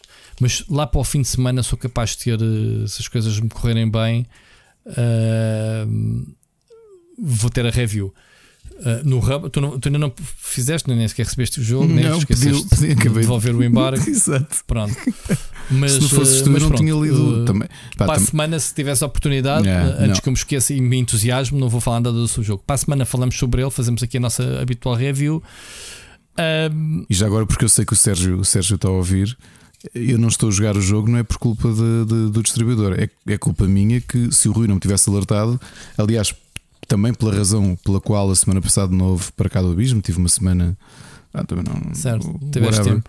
Não, Isto não... também prova que tu recebes os mails das pessoas e não os lês. Exato, que mal. Não, é que nem hoje tive tempo a ler os e-mails. Portanto, agora é que me disseste é que eu fui procurar o e-mail do. Exato, exato. Mas pronto, review, próxima semana do, do Gotham Knights. Um, pronto, também não é segredo para ninguém. Recebi o God of War Ragnarok. Uh, que, que teremos review, acho que é. Quando é que é, Ricardo? É, Dia 3? Sim né? mas para a semana já podemos fazer as primeiras impressões. Sexta-feira dá para fazer uma preview. Uhum. Epá, eu sinceramente não tive. Este é daqueles jogos com um documento bastante longo. É preciso ler o que é que podes, não podes dizer nas previews. Pronto. Eu pessoalmente podemos falar qualquer coisa para a semana. A gente tem que ver primeiro o que é que podemos falar e depois logo se vê. Um, joguei. Deixa-me aqui só confirmar uma coisa. Se eu posso falar. A hora que o, o não interessa. Uh, Uncharted 4, hoje devem ver no canal. Hoje é terça-feira, é o embargo da versão PC. Estive a jogar um bocadinho. Pá, é o mesmo jogo de sempre, não há segredos. E já começa a também não ser segredos, Ricardo. Uh, o tratamento que os jogos de PC da PlayStation uh, estão a ter é um luxo. Ok? Estamos a ter cada vez mais. Já temos anunciado o Miles Morales para novembro. Este ano foi quase uma média de um jogo por mês e uma adaptação da Sony ao PC. Eu acho que ficaria muito contente se eu fosse um PC player exclusivo de receber estas joias. Pá, e o Uncharted 4 é tão bom. Tenho pena de ser só o 4, porque a trilogia, não jogar a trilogia e saltar para o 4, né? Mas pronto. Uh, passem no canal, não sei que horas é que vocês estão a ver este podcast. Passem no canal para, para verem gameplay. Não sei se jogaste, Ricardo, se jogaste a instalar ou não. não. Já jogaste, jogaste a PlayStation? Também não joguei. O jogo? Não. Já jogaste algum Uncharted? Joguei o spin-off todo. Olha o meu suspiro, trademark. Foda-se. Perdeste. Vamos acabar o podcast. Exato. Este gajo jogaste lá Uncharted. Não, jogaste algum Uncharted? No... Não, pá, mas o Uncharted uh, enquadra-se naquela aventuras de caçador que a gente fala aqui o, tantas olha, vezes. O, o ano passado, durante a pandemia, Opa, devo ter chegado caraças, a meio do meu. primeiro porque fui pegar na coleção, portanto, joguei, mas não o acabei. Mas porquê que paraste de jogar o Uncharted? Oh, Rui, o, pela mesma razão, pela mesma razão como tenho parado todos os jogos que eu estou a tentar fazer backtrack na... é que uma coisa é acabar jogos na PlayStation. Desculpa, uma coisa é acabar no PC. Desculpa, porque tu todos os dias vais jogar o League of Legends. No PC. Deixa o League of Legends e vai jogar, vai jogar jogos bons. Agora, mas que Queres que eu jogue em, em PlayStation Não, Link? eu tenho que ir à tua casa, meter um cinto de castidade no teu Olha, computador e consola. Mas é para jogar na PlayStation Link? É? Vou... É que tu sabes que eu só tenho uma televisão em casa. Deixa-me falar, já lá ia. Eu já lá ia. uh, a preparar o terreno e tudo. Eu vou-te meter. Oh, Ricardo, eu vou ir à tua casa e vou mexer no controle parental para ti. que é só consegues jogar um determinado jogo, como o League of Legends ou whatever, quando acabares um Uncharted. Pá, como é que é uma vergonha? Tu estás a fazer este podcast há não sei quantos anos comigo e, e dizeres que só jogaste um capítulo, nem sequer é numerado do Uncharted. Exato. E depois vais para aqui blá, blá, blá, mandar postas pescada a falar sobre pois videojogos. É, é verdade. Não pode ser, pois meu. Não. Fogo. Eu agora fiquei zangado. As outras vezes fiquei só triste. Agora estou zangado. Quer dizer, eu estou aqui a falar do Uncharted 4 de boca cheia e tu nem sequer jogaste. Pois. Pá, vai jogá-lo, só favor. Faz esse favor a ti, meu, não é a mim, que eu estou-me pouco a ralar se tu jogas os jogos ou não. Não é?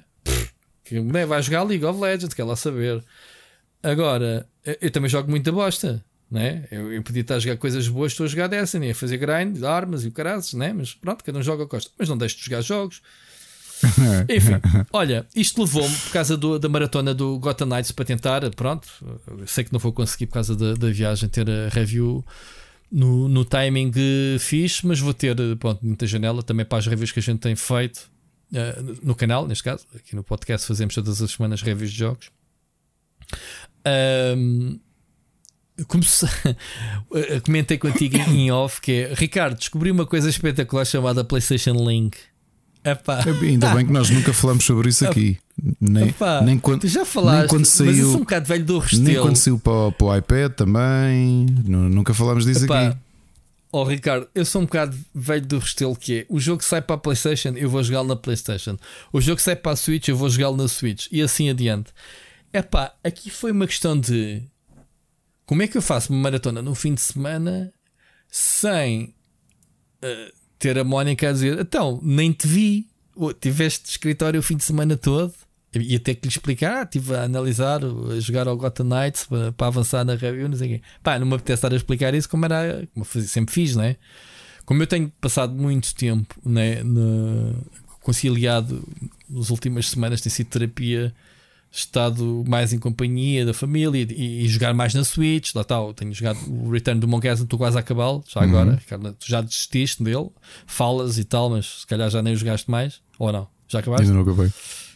Ao menos vai à net buscar a solução. Olha. Uh, não precisas, as dicas do in-game ajudam bastante quando estás.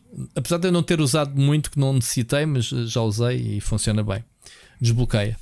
Ele sabe que tu vais à net buscar as coisas, ao menos dá-te um jogo. Para que estás a fazer alt tab, não é? Não é? Exatamente. Alt tab não, não, não joguei isto no PC, joguei isto na Switch. Portanto, tinha que ir mesmo ao telemóvel. Bom. Não foste no browser da Switch? Então. Não hã? foste no browser da Switch? Meti no. Ah, ah, há um browser secreto, né? Pois, eu acho que sim, já ouvi falar. Não, não, não tenho. Então, uh, lembrei-me assim do nada. Para lá, eu se calhar vou instalar o PlayStation Link. É agora que eu vou experimentar. Duvido que isto funcione como deve de ser, mas pronto.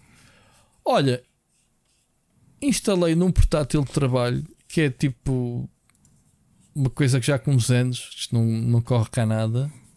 E funciona espetacularmente. Joguei sem lag, no sofá, esparrachado, com o portátil aberto, uh, aninhado à minha esposa enquanto ela via as cenas dela né, na televisão, eu com o comando na mão a jogar no portátil uh, Gotham Knights versão PlayStation 5. Funciona muito bem, malta. Recomendo.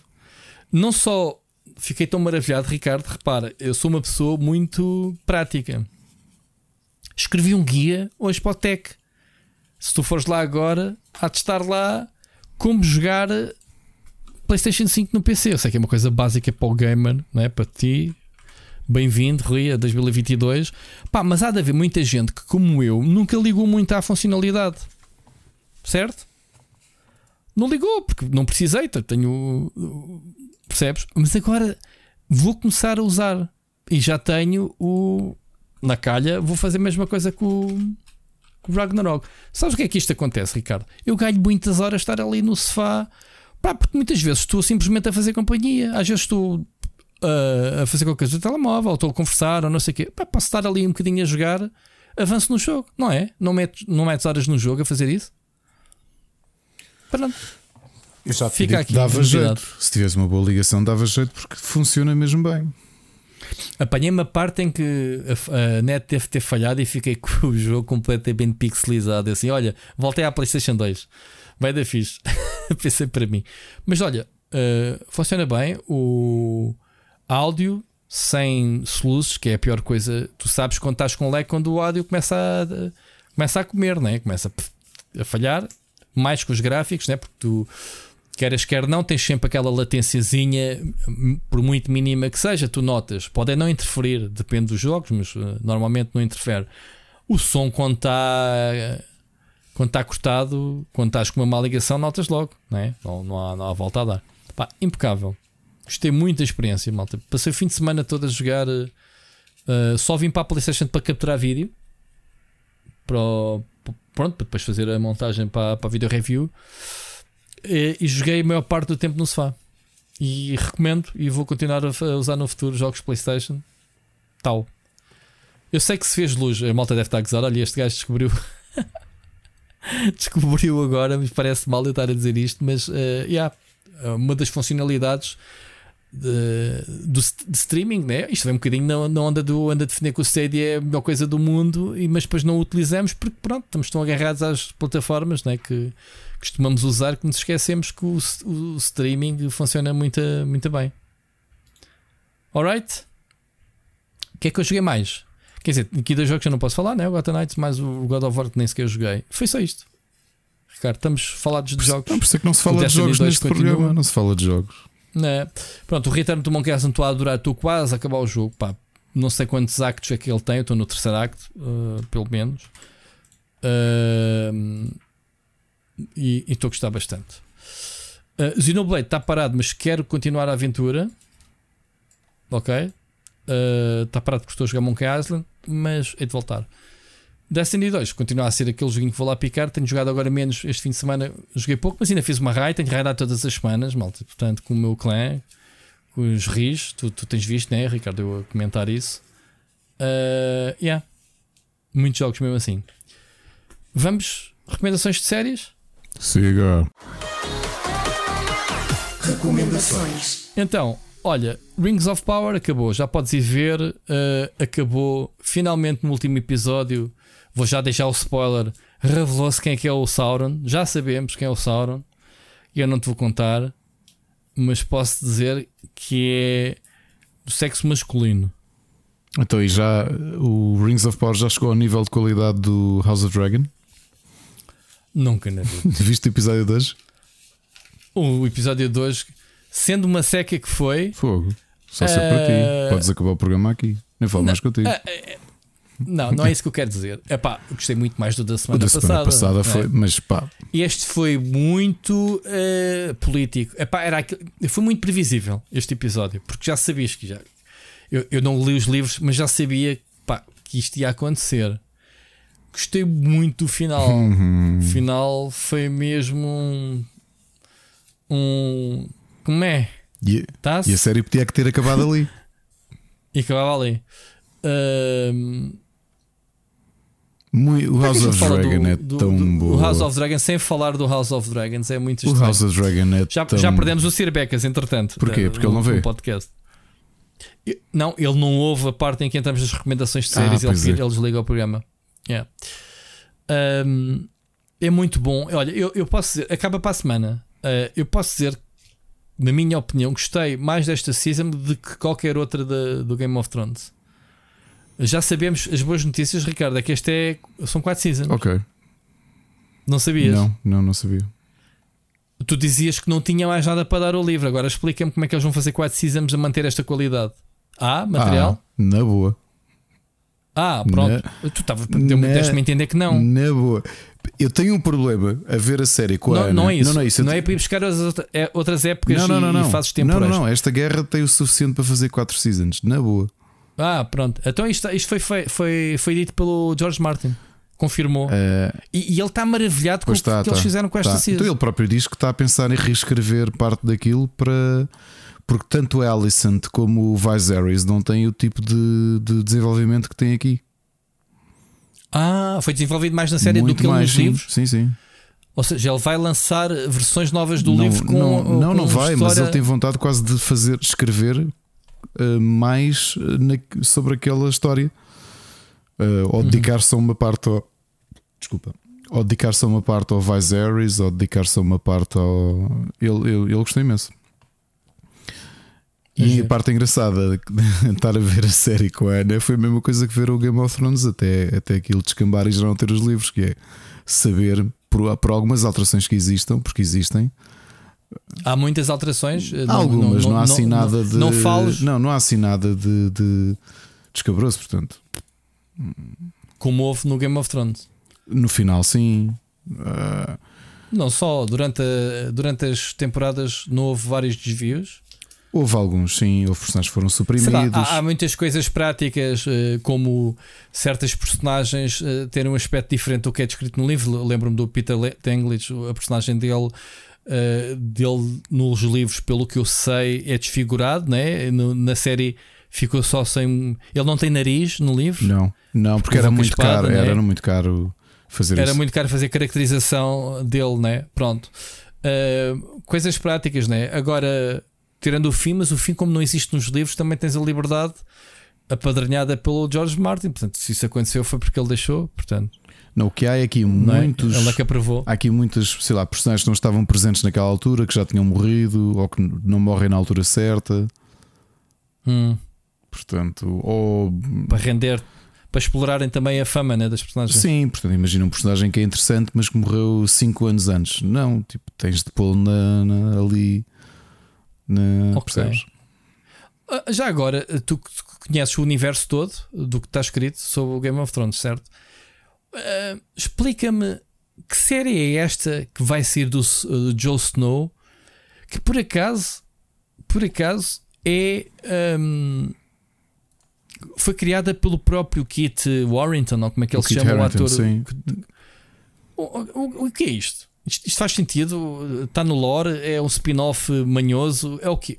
Conta-me lá, o que é que é isto? Explorar o, a personagem do Joe Snow e se existe no lore de, é, não, que não foi contado ainda? Eu não ainda. consigo ver o que, é que, o que é que eles vão fazer aqui, só se eu... Mas sabes o que eu estou a falar, sei, não sei, sabes? Sei, sei, Opa, oh, oh, Tem que ser do tempo dele na... Na, na muralha. Na muralha. Não, não estou a ver. Ah, obviamente que há muita coisa interessante na, na muralha. Agora... Que pode ser explorado. Mas será que um spin-off daqueles mesmo que não tem a profundidade cá ter a série principal, não?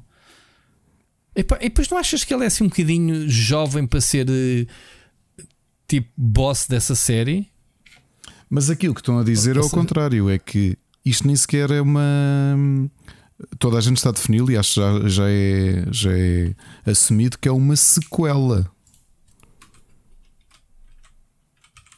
Ah, não, nem sequer está no lore não, oficial. Não, ou, seja, ou seja, dá continuidade. A série continua do último episódio, a vida do Jon Snow, não é? Que a última vez que o vimos ele estava preso. Sequel series, ok. okay. E inclusivamente ele já deu a indicação que não sabe se a Daenerys não está viva. Take place after the events of the original series. Então, e tu, como é que tu vês isto, como fã? Isto faz sentido?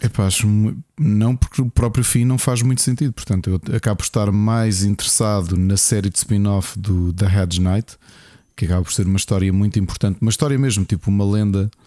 Um, uma lenda que, que, chega, portanto, que há de estar mais ou menos entre o House of Dragon, que há de ser a próxima série, provavelmente. O Hedge Knight. Um, vai ser já sabe que é um spin-off e vai ser entre, entre o Game of Thrones e agora o House of Dragon. Ok. Ok. Bom, que esquisito. Olha, mas também digo uma coisa: se todas as séries spin-offs tiverem a qualidade que tem este House of Dragons, podem continuar a mandar vir. Não é? Sim, epá, é o que eu digo. Desta do Edge Knight tenho mesmo muita, muita curiosidade. Uh, do... O, o, e o que é que é isto? Edge Knight é, faz parte dos livros? Não? É, um conto. É um conto que, okay. que depois deu três livros só sobre o Hedge Knight, mas é um cavaleiro uh, mítico que. Um conto que deu origem a três livros? Sim, sim, sim, sim. sim. Do George sim, Martin? Três, três noveletas, sim, mais pequeninas. Todos Isso à volta do. conteúdo para, dá, para dá, dá, uma temporada? Não, mais talvez. Mais, mais. Ok. Uh, mas, por exemplo, o que é que vai ter de interessante e não fazendo aqui spoiler? Vai aparecer, eventualmente, quem, daqui a uns anos, quando chegar a, esse, a essa parte do, da, da série Edgenet, vocês já não se lembram, mas vão ter um momento curioso que é vão ver o Walder Frey em bebê na série do Edge Knight. O Alder Frey, para quem não se lembra, o, o senhor das, das Twins, não é? Que fez o Red Wedding, o Lord, o mais velho que tinha 20 filhos, ou lá o que era. Lembras-te? Uhum, Pronto. Como esta série como esta história acontece 100 anos antes do Game of Thrones, o final da história vai apanhar esse ainda como bebê. E ele faz questão de mencioná-lo? Porque ele faz, a família faz parte do, da história os Frey. Pois, ao bocado estávamos a fazer um exercício muito giro de explicar uh, uh, as diferentes casas que assumem o, o, o trono, não é? E, e, então, neste momento, temos o, uh, os Targaryen, não é? No, no, poder, que neste caso é no Game of Thrones é a Daenerys que, que vem né, para, para retomar, e, e tens os Lannisters no poder né? Sim, como, nenhum deles... como os reis. E a, e a Mónica estava bem confusa. Disse, mano, é, existem várias casas. Neste caso, não é a mesma linhagem da Mother of Dragons. Quem lá está agora, quem está agora é, porque são, como podes ver, são os loirinhos todos, mas quem está a fazer este plot agora é os, quem a gente vê no Game of Thrones. Não sei se nestes 200 anos se vão manter lá ou, ou se vão assumir ou não vão. Não, lá está, não vi. No final, não sei. Mas uh, o, a guerra pelo trono está entre estas duas casas. Uhum. Uh, o, porque, os Targaryen e os Lannisters. Porque uma coisa que já se sabia. Uh, Aí vemos a filha não, da petite dos Lannisters não é logo aqui, não é? Os Targaryen e os Lannisters. Então, não, são os Hightower. Quem, quem está no poder agora é a Hightower? Sim, os Hightowers já na altura eram tão ricos como os Lannister. Os Lannister, tu, as referências que tens eram aqueles. Então quem é que são os Targaryen aqui no House of Dragons? São os Targaryen. Tu no Game of, tu no é, Game of é... Thrones não era Targaryen. Targaryen era, estava longe, era a Daenerys, mas quem estava no poder Pois foi o que eu disse, eram era os Lannisters. Os Lannisters, sim, sim, porque essencialmente eles, nenhum deles era Baratheon, mas sim, eram, eram foi Lannister. Que eu disse. Tu aqui o que é que estás a dizer? Sim, o Baratheon morre ao início, Não, morre aqui é diferente. Aqui oficialmente são Targaryen contra Targaryen, por isso é que isto se chama Targaryen, pera, Targaryen contra Targaryen, mais o Lannister. O, a mão do rei é um Não, Lannister. É um Hightower. Os High, Hightower. Hightower. O Otto é Hightower e a Alicent também é Hightower. Então o que é que eles referem como os Lannister? Eu estou os, Lan os Lannisters existem e chegaram a aparecer. Sim, mas apareceram, mas referente a quem? Mas é, apareceram, olha, quando foi quando o Viserys trouxe a um, Rhaenyra para conhecer os lords para ver com quem ela queria casar, sim, havia dois sim, Lannisters okay. mais jovens que queriam casar com ela. Ok, até eu fiz confusão de associar uh, o. Não, aqui nesta fase eles, claro. A, mãe do, a mão do rei e a filha que casou com o rei, como Lannister. Não, e por exemplo, okay. a primeira mulher do rei era Aaron. Portanto, ela era. Ok. Tia, tetravó, mais da. Da, da mulher do Ned Stark, da. Bolas, como é que ela uhum. se chama? Sim, que era hum, daquela do, do Rio, Zarin, não é? Não sei sim. A Liz Aaron e a. Não me já, já estás sei, a ver? Já, já, Mas pronto, aqui, aqui a posição que os, que os Lannister têm é feita pelos Hightower, até porque eles são duas casas muito semelhantes, porque são as duas casas mais ricas do reino. Sempre uhum, foram. Okay. Muito, muito, muito, muito ricos. Uh, só que aquilo. Pronto, espero que não, não, não tenhamos feito spoiler com estas observações. Não, mas, pronto, estamos a falar aquilo de... que tu vês no, dos. Fações. Aquilo que tu vês dos Hightower no, durante o Game of Thrones é que. Pronto, continuam a ser importantes, mas já não têm o destaque que, que, que tinham, não é? Ok. E se te lembrares, eles estão do lado do. Estão do lado do Renly, que é morto depois pela sombra, lembras-te? Quando, quando uhum. o rei morre e os dois irmãos querem o, o trono, o Renly é sim, quem sim, ele sim. tinha do lado dele, eram os Tyrell inicialmente, não é? que a Marjorie, coitada, sempre toda a gente com aquela ia casar ou casava, morria. E, e os Hightower, entre vários. Nesta, nesta época ainda nem, nem sequer se fala da Senhora da Luz e essas cenas de mais magia, não é? Existia, mas estavam mais do outro lado do, do, do mar. Ok. Mas a religião é curiosamente aqui que a religião começa a ficar cada vez mais forte. Os sete. Yeah. Por isso é que há até o comentário no episódio Muito... 6, não é? Dela. Dela. Tipo, mas porquê que. Que é o rei, não é? Que pergunta à Alicent porquê que ela estava a dedicar tanto tempo ali a, a, aos sete. Ela até tinha já o, a estrela e tudo isso. Uhum. E se tu vires ali, ao contrário no Game of Thrones, em que o trono está ao pé da estrela, aqui não está, pois não. Não está debaixo da estrela, dos sete pontas. Não me recordo esse pormenor. Mas está espetacular. Uf. E mesmo este episódio, pá, fuck. E digo-te uma coisa: o ator, eu disse logo a Ana, o ator que faz de Aemond parece o, um dos protagonistas do Yakuza, só que em versão louro. Já reparaste? É ou não é? tem a cara e tudo. Bem, tem uma cara, o tipo Excelente. Cara fininha, esguia com o nariz de papagaio. É, ele nem precisa. Estilo, estilo parece mesmo. desenhado. Tu olhas para aquele gajo e, e dizes: Ei, este gajo é mesmo. Não, mas ele parece desenhado, não é? Não é? Não sei se a caracterização também não ajuda. Uh, acho que há ali, acho que há ali próteses ou qualquer coisa pelo, se calhar, eh, sei lá, digo eu. Mas pá, continua a ser das melhores séries que. A série, é tão boa a série. Muito bom. Olha, ainda não consegui acabar de ver Midnight Club. Não sei se já conseguiste não, também ver. não acabei de ver. Uh, mas vou no último episódio. Ah, não vou tão longe. Estás a gostar? Uh, epá, é, o, o, o Matt Flanagan. O Mike né? Flanagan. Uh, não, é, não é tão bom como o Midnight Mass, ou não? Não, não é tão bom. Não, não é tão bom, mas, mas é. Uh, às tantas, agarras-te aos jovens. Eles são muito bons Percebes? Estes personagens são muito fixes. Sim. Agora, eu, parece-me óbvio para onde é que a série vai neste momento, apesar de haver ali alguns twists de, para tentar perceber o que é que se passa. Sabes que ele este fim de semana já anunciou que acabou gravações da próxima. Isto é, ele diz que foi 4 anos loucos. Em 4 anos entregou 4 séries à Netflix. Vai ser, uh, vai ser o, o, uh, uma nova série uh, inspirada no Edgar Allan Poe. E ele diz que vai ser ao contrário destas duas últimas, que é muito lento o plot, vai, aquela vai ser tipo rock and roll, vai ser uh, sangue por todo lado, do início ao fim. Que se chama-se House of. Uh... Ah, é no estilo, é dentro do, daquela linha dos House of the qualquer coisa, não é? Não é dos Midnight. Não, mas é, sim, mas, sim, tem que ter fantasmas, mas não, é o um, House of qualquer coisa. Agora não um, é que ele chama-se? Matt Mike, Mike Flanagan.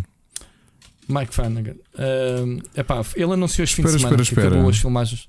Midnight Club vai ter Season 2? Uh, não tenho a certeza, não cheguei ao fim para, para saber se há pontas soltas. Uh, a próxima, Olha, a próxima desculpa, série desculpa, dele. Rui. Sim, sim. É, está confirmada. Vai ser a, a, Fall of the House of Usher. Ah, the, the House of Usher, ok. Sim que é do Edgar Allan Poe. Ele diz que isto vai ser. Eh, eu acho que até já houve uma, uma season do American Horror Show dedicada a esta a este tema. Que ele diz que vai ser eh, vai ser muito psicadélico e o. Ah, e estavas a falar da semana passada que dos atores aparecem, já descobri mais atores do Midnight Mass. Não sei se já apanhaste uma personagem cá fora que ela encontra a apanhar cogumelos. Sim, claro, que é a, a, a Beata do. É a Beata, Exato. exatamente. Uh, muito bom, já percebi aquela do enfermeiro e mais. E acho que já apanhei mais outra. Estou a gostar muito da bom, rapariga, da personagem, da rapariga que está em cadeira de rodas. Acho que ela tem uma grande presença em, em, em ecrã. Tu vais em que episódio? Há um episódio totalmente dedicado a ela. Não, Epá, é vou no terceiro. Estou, muito para trás. Ah, estou muito para trás. Então há de ver o episódio, tem o nome dela, a Ania. Vais-te passar com esse episódio. Não, já estou, já estou nesse episódio. Que, que, que mostra como é que antes dela estar na cadeira de rodas, não é? O que é que ela fazia? Sim. Que sim. ela diz: Vou contar a história e, de duas, é de duas raparigas, não é? Sim, exatamente. Esse episódio é tão pois bom. É, pois é, é sim senhor. É, sim, senhor. É, é, muito bom. Pronto. Agora é assim: uh, vou acabar de ver hoje ou amanhã o, o, último episódio. Pronto. E se calhar vou saltar. Pá, tenho outras séries para ver, mas uh, falta-me aqui. Porque esta do. Uh, House of Usher está em pós-produção, mas eu acho que ainda estreia este ano. É possível. Pá, o, gajo é, o gajo é maluco, man. O Midnight Club estreou há um mês. Oh, Rui, e o Midnight Mass é do ano passado e o ano passado ele. Ele disse que gravou uh, estas séries todas, Sim, em, ou melhor, duas, duas das, destas séries em, em pandemia. Ou seja, uh, com os problemas que, que, que devem daí. Agora, este gajo tem um futuro do caralho. Este gajo é considerado agora o novo mestre do, do terror, que não é terror, não é Pô, para mim, tipo, para mim, desta geração. Terror. É suspense, meu, é muito Desta bom. geração, tipo... há muito tempo que eu não vi alguém com, com, com a qualidade que ele tem. Com esta garra, não é? Sim, este gajo, assumidamente, eh, tive ali uma entrevista com ele a propósito do, do Fall of the House of Usher. Dele chamar a atenção de, de terem sido anos loucos estes últimos anos. Uh, fá, o gajo diz que entregou em 4 anos, como é que ele disse? 40 ou 50 episódios. tipo assim Toma, para a Netflix. Um, portanto, Maldição de Hill House em 2018, Maldição de Blee Manor em 2020. Pelo meio tivemos o Doutor Sono, que eu não sei o que é isto. Midnight olha, Mass olha, em 2021. Desculpa. O Mark Hamill entra hum. na série. O Mark uhum. Hamill? No qual? No Rusher? Pronto. Pois este fim de semana foi, foi revelado o elenco, sim. Foi revelado o elenco. E ele está, está, está, está a repetir muita gente. Está a, Carla, a Carla olha, Gugino. Samantha Sloyan. Olha, tens a Beata. A Carla vez. Gugino, tens o, o Henry Thomas, que para quem se lembra entrou no Midnight Mass e era o rapazinho do ET. Também entra. O Elliot. O Elliot, exatamente. Mark Hamill, ok. Grande elenco. A Samantha Sloan é a Beata, que falámos aqui ainda agora. Olha, o enfermeiro. Também. O Zach Guilford também entra. É, pô, olha, o, o, o Raul. Olha, foi este, este ator que vi, que era o xerife do Midnight exatamente, Mass, também entra. Exatamente. Sim, yeah. ele deve ter ali aquele conjunto de. de Pessoal, de... olha o rapazito desta Wigby Rigney também entra nesta. Também entra no Midnight Club. Brutal, malta. Estamos aqui, uh, somos fãs das séries do, do Mike Flanagan. Uh, eu, felizmente, acabando House of uh, Midnight Club, ainda tenho mais uma série que deixei para trás, que é uma das Houses, que tem que ver qual é que é. Oh, Rui, vou... Eu acho que eu vi a do Hill House, não vi a outra. foi o Blind Manor. E então deixa-me dizer uma coisa, Manor. Rui. Ele, eu nunca vi nenhum filme dele, mas ele até 2019 lançou Sete filmes. Pô, é filmes, Sete né? filmes. O yeah. Absentia, que é o primeiro, o Óculos, Hush, Before I Wake. O Óculos é uma trilogia, meu. Ouija, Origin of Evil, Geralt's Game e depois em 2019, depois do sucesso, por isso é que ele não lançou nenhuma série em 2019, fez o interregno. Doctor Sleep. É isso que eu estava a dizer, Doctor Sono. Já viste? Português. Não. É do Stephen, é do King. King. Ah, uma adaptação do. E é, é a escola do Shining. É. é a escola do Shining. É. Ah, é? Nem sabia que havia uma sequela do Shining. A sério? Yeah. Mas recente? Sim, ele escreveu já nesta década. Hum. Com as mesmas personagens e isso? Acho que não são os mesmos personagens. Só que o Dr. Sleep é com o Ewan McGregor e eu ainda não vi isto. Sim, não vi também. Olha com o Mike Flanagan. Olha, tá, vai para a vai lista. Vai para a lista, é? sim, senhor.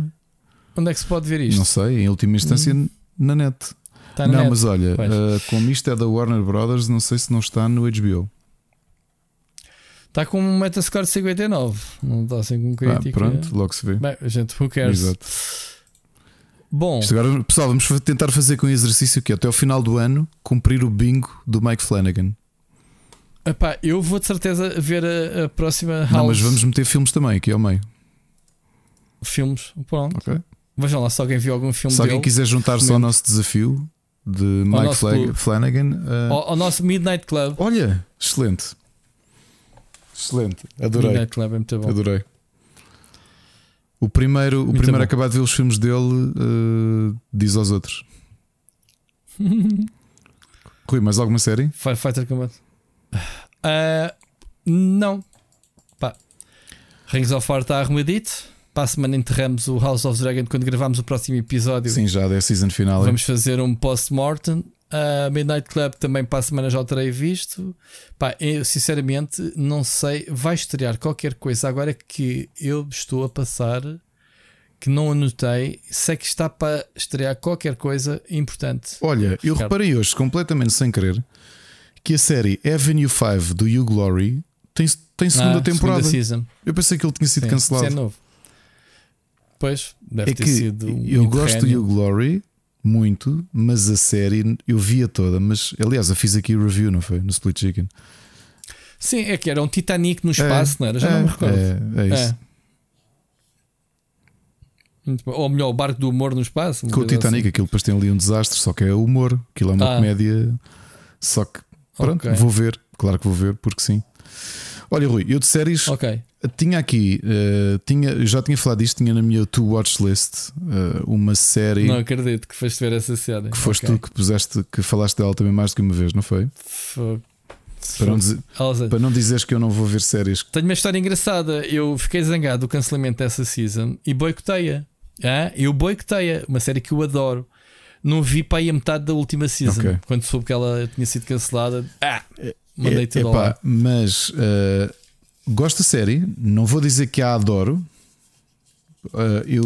Tens que ir vendo, sabes porquê? O que é que tu viste? Já, já vi três episódios seguidos. Três. O, essa série começa como uh, creme da semana. Sim. Pá, com a particularidade que é a máquina que te dá o número de contribuinte de um possível, eventual vítima Ou de um assassino. crime. Sim, há um crime. Há um crime e dá-te o número C. É... Não sabes se aquela pessoa vai ser vítima ou, ou assassina. Ou vai cometer uhum. um crime. Porque é uma máquina que é uma. Na altura não se falava nisto. Que é uma coisa atual, que é o machine learning fazer previsões né, baseado em dados.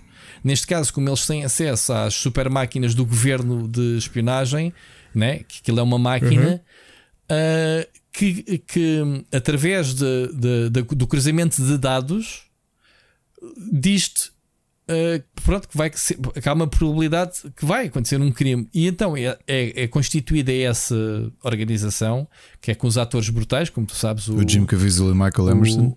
O Jim Caviezel e o Michael Anderson, quem conhece do Lost, por exemplo. Uh, pá, eles fazem uma dupla do caraças. Um é um agente do terreno, pronto, o, o Caviezel, e o outro é o Mastermind. E o elenco uh, estende-se depois, uh, mais tarde. Agora, uma coisa é a série é, mistura muito bem o, o crime da semana, não é? Um, com o plot central que é de espionagem, que é brutal. E, e quando tu apanhas uh, episódios que dá o storyline, o arco narrativo geral, é muito, agarra-te mesmo. Para já as personagens são muito fixes, como tu já viste, bem carismáticas. Mas tu vê, vê mais episódios para tentares perceber o arco, porque depois aquilo pá, fica mesmo complexo para a frente. Eu vou dizer o problema que estou a ter. Tenho dois, dois problemas hum. e são os dois de suspensão da descrença. Acho piada okay. ao sistema e tudo isso. Uh, eu acho que é de já não ver assim séries deste tipo de ação, porque yeah. ele é tipo é o típico super-herói, super-agente, super-herói de séries americanas que, que ele está é, bem que era das. É um bocadinho mais o agente que está um passo à frente. Não, mas tudo. eu vejo é que ele combate toda a gente, combate, faz tudo, percebes? Sim. Ele é uma máquina sim. de matar sim, sim, e. É. é. Ok, pronto. Um... Sim, se fores a ver o, o, se bem me lembro, o storyline dele é um agente que na desgraça por algum desastre qualquer de familiar e o outro vai buscá-lo por uma segunda oportunidade, uma coisa assim, não é? Depois Já o conceito da própria série está tá giro. Uh, quer ver se melhor em termos de qualidade de episódios. São bons, mas não acho. Ou seja, para a qualidade. Eu sei que, como aquilo que nós falamos do TV Series. Estás a ver fora do tempo, né? não sei se a série envelheceu, porque já, pá, já há uns 10 anos. É, né? é que, a série é 2011. Uh, pá, tiveste centenas de séries, atualmente eu, a qualidade está a um patamar. Eu sei que é o é? TV Series Blues, porque eu acabei. Lembras-te da semana passada a aconselhar aqui o Top Boy? Acabei a série, agora estou a ressacar pela terceira temporada, que acho que é a última, que acabou num cliffhanger brutal. Uh, e, e, naquela do, ok, olha, o Rui tinha-me aconselhado Person of Interest, não é? De quantas vezes é que seja? Tens de ver Person of Interest, foi ou não foi? Pá, pois, só que agora eu não, eu não te consigo também dizer se a série envelheceu bem. Como eu Atenção, digo, eu, eu acho que a série, a série está boa, só que é, está-me a parecer a típica série boa de americana. Ou seja, não é uma série, sim. é uma série de dar na televisão americana. Não é uma série de streaming sim, sim, que tu... eu percebo o que estás a dizer. Acho que está. Eu percebo. Pá, sei lá como é que. Pá, essa série está ao nível, sei lá, do um Alliance. Talvez. Tens talvez. A, tens a, a, história com arco narrativo. Não é? E depois tens os episódios de, Porque, por exemplo, de, de, de Do género, eu andei a ver Fringe, como sabes, desisti no início da terceira Fringe. temporada. As duas primeiras pois. temporadas para mim são isto, mas em brutal. Que é o Fringe nas duas é, primeiras temporadas. Mas, pega mas no... depois o Fringe também, também se complica, claro. né? Complica e estraga-se. E eu acho que o Fringe hum. o que faz é podia ter sido ainda melhor que o X-Files e, e no final acabou por não ser. Este aqui parece-me sim uma boa série. Olha, para mim está tá não é o nível de qualidade, acho que é o tipo de, de série como o Manifest, que é, é uma série interessante que hum. dá, na, no, dá hum. em canal vai começar outra vez em breve. Vai começar outra vez. Sim, sim. Está ali, vai dando, vais vendo. E provavelmente vou ver, e provavelmente o, vou ver isto tudo, digo já. O, o Fringe tem o problema das séries do Gigi Abrams. Fringe, Elias, Lost é primeiras seasons e depois não sabem o que é que há de fazer, têm sucesso e tentam prolongar a cena mais que aquilo que quer, inventam plots marados para, para dar continuidade. E, e o Person of Interest é. é de Jonathan Nolan, não é? como sabemos, o irmão do, do Christopher uhum. Nolan. Do irmão, sim. Até agora estou a achar engraçado, mas pá, se a coisa acontecer como outra série dele que eu adorei, o início, e depois desisti de ver, que foi o Westworld. Ah, Westworld, a primeira temporada. Ah, olha, é, é, era isto. Vai começar esta, este mês a não anunciar, acho que é no HBO. A quarta temporada. A nova série. Não, a quinta, não é? Não, não, não, não, não. A nova série dos criadores do Westworld, que também é. Parece o Matrix. Ah, eu, eu, eu não tenho o nome, eu tenho que ir ver outra vez o trailer. Vi o trailer ontem. E é, imagina, o Matrix. Assim, uma cena muito marada também. Quando eles me dizem, ah, dos criadores do Westworld, eu, ok, já percebi porquê. The Peripheral. Uh, exato. Hum. Que é de realidade virtual. Ela Sim. mete uns óculos. Que é baseado no livro do, do, do, William Gibson. Ok. O Peripheral. Mas chamou-me a atenção. Com a Chloe uh, Grace Moretz. É. é no Amazon. Acho que estreou no Amazon. É, ainda vai estrear. Ah, estreia para a semana. É isso. É isso, é isso. É isso. Teve, o, teve yeah. o pre o pre-show na, na, na, sexta. O que é que achaste? Não, não vi, não vi. Esta sexta-feira é que estreia, mas, mas na sexta-feira passada acho que fizeram o evento para o evento fechado. Mas, mas o que é que achaste do conceito? Viste? Não vi. Conheço, conheço a parte. Eu não li este livro, mas conheço a história. Ok vai ser uma série que vai para a nossa coleção, né? Depois logo comentamos. Uh, eu, vou, eu vou meter, eu vou ver. Vou... Vem na mesma linha do, dos livros do, do Gibson, não é? Como o Neuromancer, que sempre fala muito de, de, de, de ligações mentais, realidade virtual, hacking mental. Exato, exato. Muito bem. Olha, uh, mais alguma coisa que tenhas? Board games? Tenho.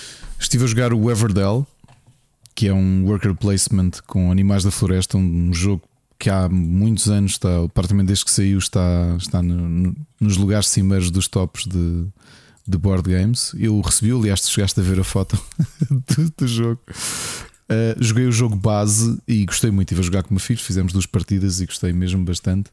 Muito bonito o jogo. Tu montas a árvore mesmo com, com cartão. Uh, portanto, é uma floresta. O tabuleiro, em vez de ser uma coisa eh, retangular, é uma peça de puzzle. Porque se tu, eles pensaram aquilo tudo, ou seja, se tu adicionares as expansões todas, eh, os tabuleiros encaixam eh, ali no, no tabuleiro base. Não cabe na minha mesa o tabuleiro todo montado, mas pronto. Uh, yeah. sério? Yeah, não, é... Tem uma árvore, tem, isso, né? Estou aqui a ver a imagem. O jogo base é só essa, essa zona central onde está a árvore e é muito giro o jogo. Gostei imenso. Só vê expansões encaixam nesta. Encaixa cá em baixo, encaixam de lado, encaixam em cima. Portanto, faz, ficas aí com a floresta completa. Que cena marada, meu. Uh, anda a ler. Eu tinha dito aqui que tinha lido por causa da conversa que tive com o Machado há um tempo que li o, o Earth X todo do Alex Ross, que para mim é o Earth X, o Universe X e o Paradise X são obrigatórios como universo paralelo. Aliás, há muita coisa que a Marvel tem feito e que até tem colocado em filmes que vem desta história de realidade alternativa que o Alex Ross fez para hum, fez neste, nestas três storylines. Eh, estou agora no segundo, eu já li isto há uns anos, estou a reler por prazer. E estou no Paradise X em que continua o que aconteceu no Earth X, ou seja, aquele mundo em que há um acidente causado pelo Reed Richards e que toda a gente fica com poderes. Aqui há uma coisa que se descobre depois da correção que os heróis fazem para, para tentar voltar atrás: é que de repente as pessoas já não envelhecem, mas também não nasce ninguém. Então, que consequências é que isso tem quando de repente nasce uma criança e é o Capitão América, hum. que parece o Bruce Willis, careca, todo cheio de cicatrizes, vestido como um vagabundo, que anda a tentar esconder essa criança que nasceu uh, de um lado para o outro. Uh, porque ele. Amigo, foi curioso, gostava de ler isso. A história brutal, é das melhores. Tudo, leres isto tudo de seguida é das melhores coisas que existem. Já tem 20 Já anos. tem 20 anos. Uh, se quiseres, eu empresto para ler, ok? Já, já falamos nisso a seguir a acabar. Não, vais adorar. Sim. de longe das melhores coisas que alguma vez li. Eu gostava de me agarrar às bandas desenhadas, mas não, não este, e este aqui é bom é porque a história é isolada. Tu podes pegar no EarthX, é mesmo que leias os, as três séries que são seguidas, sim, sim, sim, sim. Uh, é um universo paralelo. Ficas contente, lês para aí sem livros, sem revistas e ficas contente que a história é espetacular do melhor que eu já li mesmo. É daquelas que vale a pena reler Brutal. porque é mesmo que é os heróis todos que tu conheceste, mas o que acontece naquela realidade alternativa, uns anos depois. Esta do Capitão América. Uhum. Não vos fazendo spoilers, mas para, para quem já viu uh, capas ou ilustrações do, do Alex Ross na criação deste universo, por exemplo, no EarthX tu descobres que o Reed. Isto é canon depois para, para não a Marvel? É, não? não é canon, eles pegaram foi muitas ideias daí e transformaram em canon. Adaptaram para o universo ah. principal e até para os filmes. Ok? okay. Aqui só para vos aguçar a curiosidade em relação a este, este, estas histórias alternativas. O Reed Richards já está mais velho, já tem barba branca, cabelo branco, e ele vive na Latvéria, no castelo do Dr. Doom, com a armadura dele vestida. Doom. E porquê? Porque como ele está sozinho, não vou dizer porque é que ele está sozinho, dos Fantastic Four, mas ele está sozinho e decidiu ir viver para o castelo do Dr. Doom e para os robôs todos de seguranças que lá estão não o atacarem, ele anda sempre com a armadura do Dr. Doom para fazer diffuse às normas de segurança. Olha, e como é que está o filho dele em termos de, de canon? Ele que era a personagem mais poderosa do universo Marvel, não era? Sim, em termos de canon, não sei como é que está, mas neste universo há uma coisa muito curiosa que eu não te vou dizer porque senão vou-te estragar a história. Mas não, não estava a falar neste universo em particular, estou não, a falar no sei, universo não geral. Sei, não sei como é que ele está. Depois daquela invenção que eles tiveram dele criar um universo todo dentro de uma bola, uh, não sei. Acho que os celestiais tinham medo dele. Entretanto, vieram à Terra a ver se despachavam. Mas ele já tem que idade é que tem? Ele agora acho que já tem 20 e tal. Uh, ah, olha, Espera, se bem okay. me lembro do que ele, da última coisa que li, eles têm outra filha que é a Valéria, acho eu. O que eles fizeram, ele fizeram os dois, acho que fizeram, pelo menos ele, fizeram-lhe um bocadinho uh, power down, digamos assim. Não me lembro porquê, acho que ele até está sem poderes. Epá, foi um controlaram essencialmente. Tipo, oh, amigo, não dá para ter Deus pois. aqui. Pois, pois. Agora, Rui, não te estragando a história, o que o Alex Ross inventou para a existência do Franklin Richards nesta história vais adorar. Quando tu souberes quem ele é, vais ficar assim, foco, a sério, muito bem pensado. Ou seja, esta graphic novel é daquelas que mistura todo o Sim, universo tudo, da, da, Marvel. Tudo, os X-Men, o Fantastic Four, os Avengers, os vilões, tudo. Daredevil, tudo, tudo, tudo, tudo, tudo, toda a gente. Wolverine velho e barrigudo. Mas tinha algum objetivo uh, em, em, geral para fazer esta graphic novel ou é só mesmo, só mesmo porque sim? Epá, na altura foi, foi porque sim, como ele tinha tido muito sucesso com aquela história, não sei se chegaste a ler, que era o Marvels, que era um, o mundo em Nova York com os super-heróis, mas do ponto de vista de um jornalista. Não. Não, que era assim uma coisa muito terra a terra, mas a perspectiva. Pá, eu, na altura eu fugia a tudo o que não fosse canon, eu fugia um bocadinho. Ah, mas o Marvels até era canon. Só que o que eles. Para não, me, eles... para não me interferir. Sim, que, mas o... pá, já perdi, já desde 90 e. Mas ainda saiu cá nessa altura. Não, ainda saiu cá nessa altura. Até eram umas edições muito okay. bonitas que estavam no quiosque que dizia Marvels e a capa era em acetato transparente só dizia Marvels. Okay. Então tu, tu, levantavas a capa e depois tinhas a ilustração do Alex Ross. Mas essa história foi muito boa porque era isso que era. Tu veres os, os, os heróis e os vilões a combaterem na cidade e a destruírem tudo e a perspectiva de uma pessoa normal, um jornalista. Ok? Um jornalista e os outros humanos comuns. Sim, sim, sim. Muito bem escrito. Pá, e ele, obviamente, o Alex Ross é o Alex Ross e depois escreveu o Earth X. Acho que começou com os esboços, que foi ele imaginar como é que seria personagens no futuro num, se alguma coisa de mal acontecesse. E é aquela coisa, tu olhas, é impossível não olhares para o, para o Captain America Olha, e veres o Bruce Willis. Carreguei, carreguei agora no nome dele no Amazon e acabou de sair em setembro, portanto há um mês. Fantastic Four Full Circle, pelo Alex Foi Ross. esse livro que o Machado me ofereceu. Cara. Foi, ah, foi? Pronto, foi, foi. Por isso é que eh, quando ele me ofereceu o livro, Já ficámos leste? aqui, ainda não, e porque é coisa parva. Ele ofereceu-me o livro e depois ficámos tão entusiasmados a falar um com o outro sobre, sobre o Worth X. Uh, que em vez de ler este, foste ler os, os antigos. E disse, é. disse, disse mesmo isso, pá, que fiquei apeteceu-me, pá, porque é, tão marcante, é tão bem escrito, ok? Tão. Kingdom Come, 2019. Kingdom Come também é bom, também tenho. Esse também é muito bom. Kingdom Come também é uma, uma, um futuro alternativo, mas na DC. Ou seja, depois dele ter este sucesso todo com o. Na Marvel, depois Marvel foi fazer foi também fazer um futuro alternativo na DC e é muito bom também. Okay. Não acho que seja tão bom como como o Earth X o Paradise X e o Universe X, mas é bom. Estou é, aqui a ver, ele tem um estilo artístico muito uh, realístico. É, é, tanto que ele, tu se mais atenção a alguns dos heróis têm caras de pessoas conhecidas e até há, há figurantes que têm ah. caras de pessoas conhecidas. Ah, ok. Engraçado. Olha, fiquei curioso. Muito bem. Ricardo, mais alguma coisa? Uh, tenho, só, tenho só aqui uma sugestão de leitura. Falámos aqui há um tempo, quando foi a morte da, da grande escritora Ursula K. Le Guin, uh, que, epá, que eu cheguei a ler algumas coisas quando era mais miúdo, uh, mais pequeno, mais novo. E, e, estou a ler agora assim, a grande série dela, que a tornou famosa no final dos anos 60, o Earthsea. E comecei pelo Wizard of Earthsea, até porque recebi o livro de prenda, recebi os cinco livros compilados num volume só eh, de prenda há um mês e. Há um mês não, uma semana e tal. Foi no, olha, não foi nada, foi no final do Fórum Fantástico. Uh, Ofereceram-me o livro e estou agora a ler isto, estou a adorar. Uh, acho que ler isto com outra maturidade. Porque na altura, hum. pronto, lês com aquele olhar de adolescente e há coisas que tu perdes, ou se calhar não, não absorves com claro. tanto, tanta minúcia.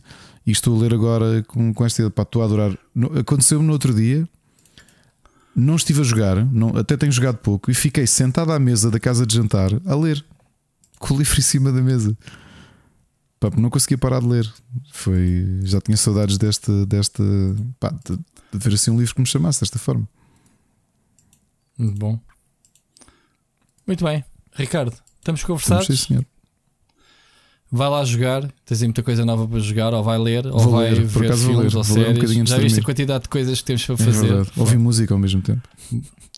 E ouvir música ao mesmo tempo. E ouvis um podcast tudo, também, ou outro, tudo. daqueles que tu participas. Piadinha. Olha a inveja. Pessoal, convidem o Rui para podcast, que houve uma altura que só convidavam ele. Aí, vai lá, convidem. Convidem, convidem, que senão ele fica triste. Exato. Só, só, não posso gravar à segunda à noite. De resto, o é, livro. Enfim, olha, Ricardo, um grande abraço a 20 para a semana. para a semana.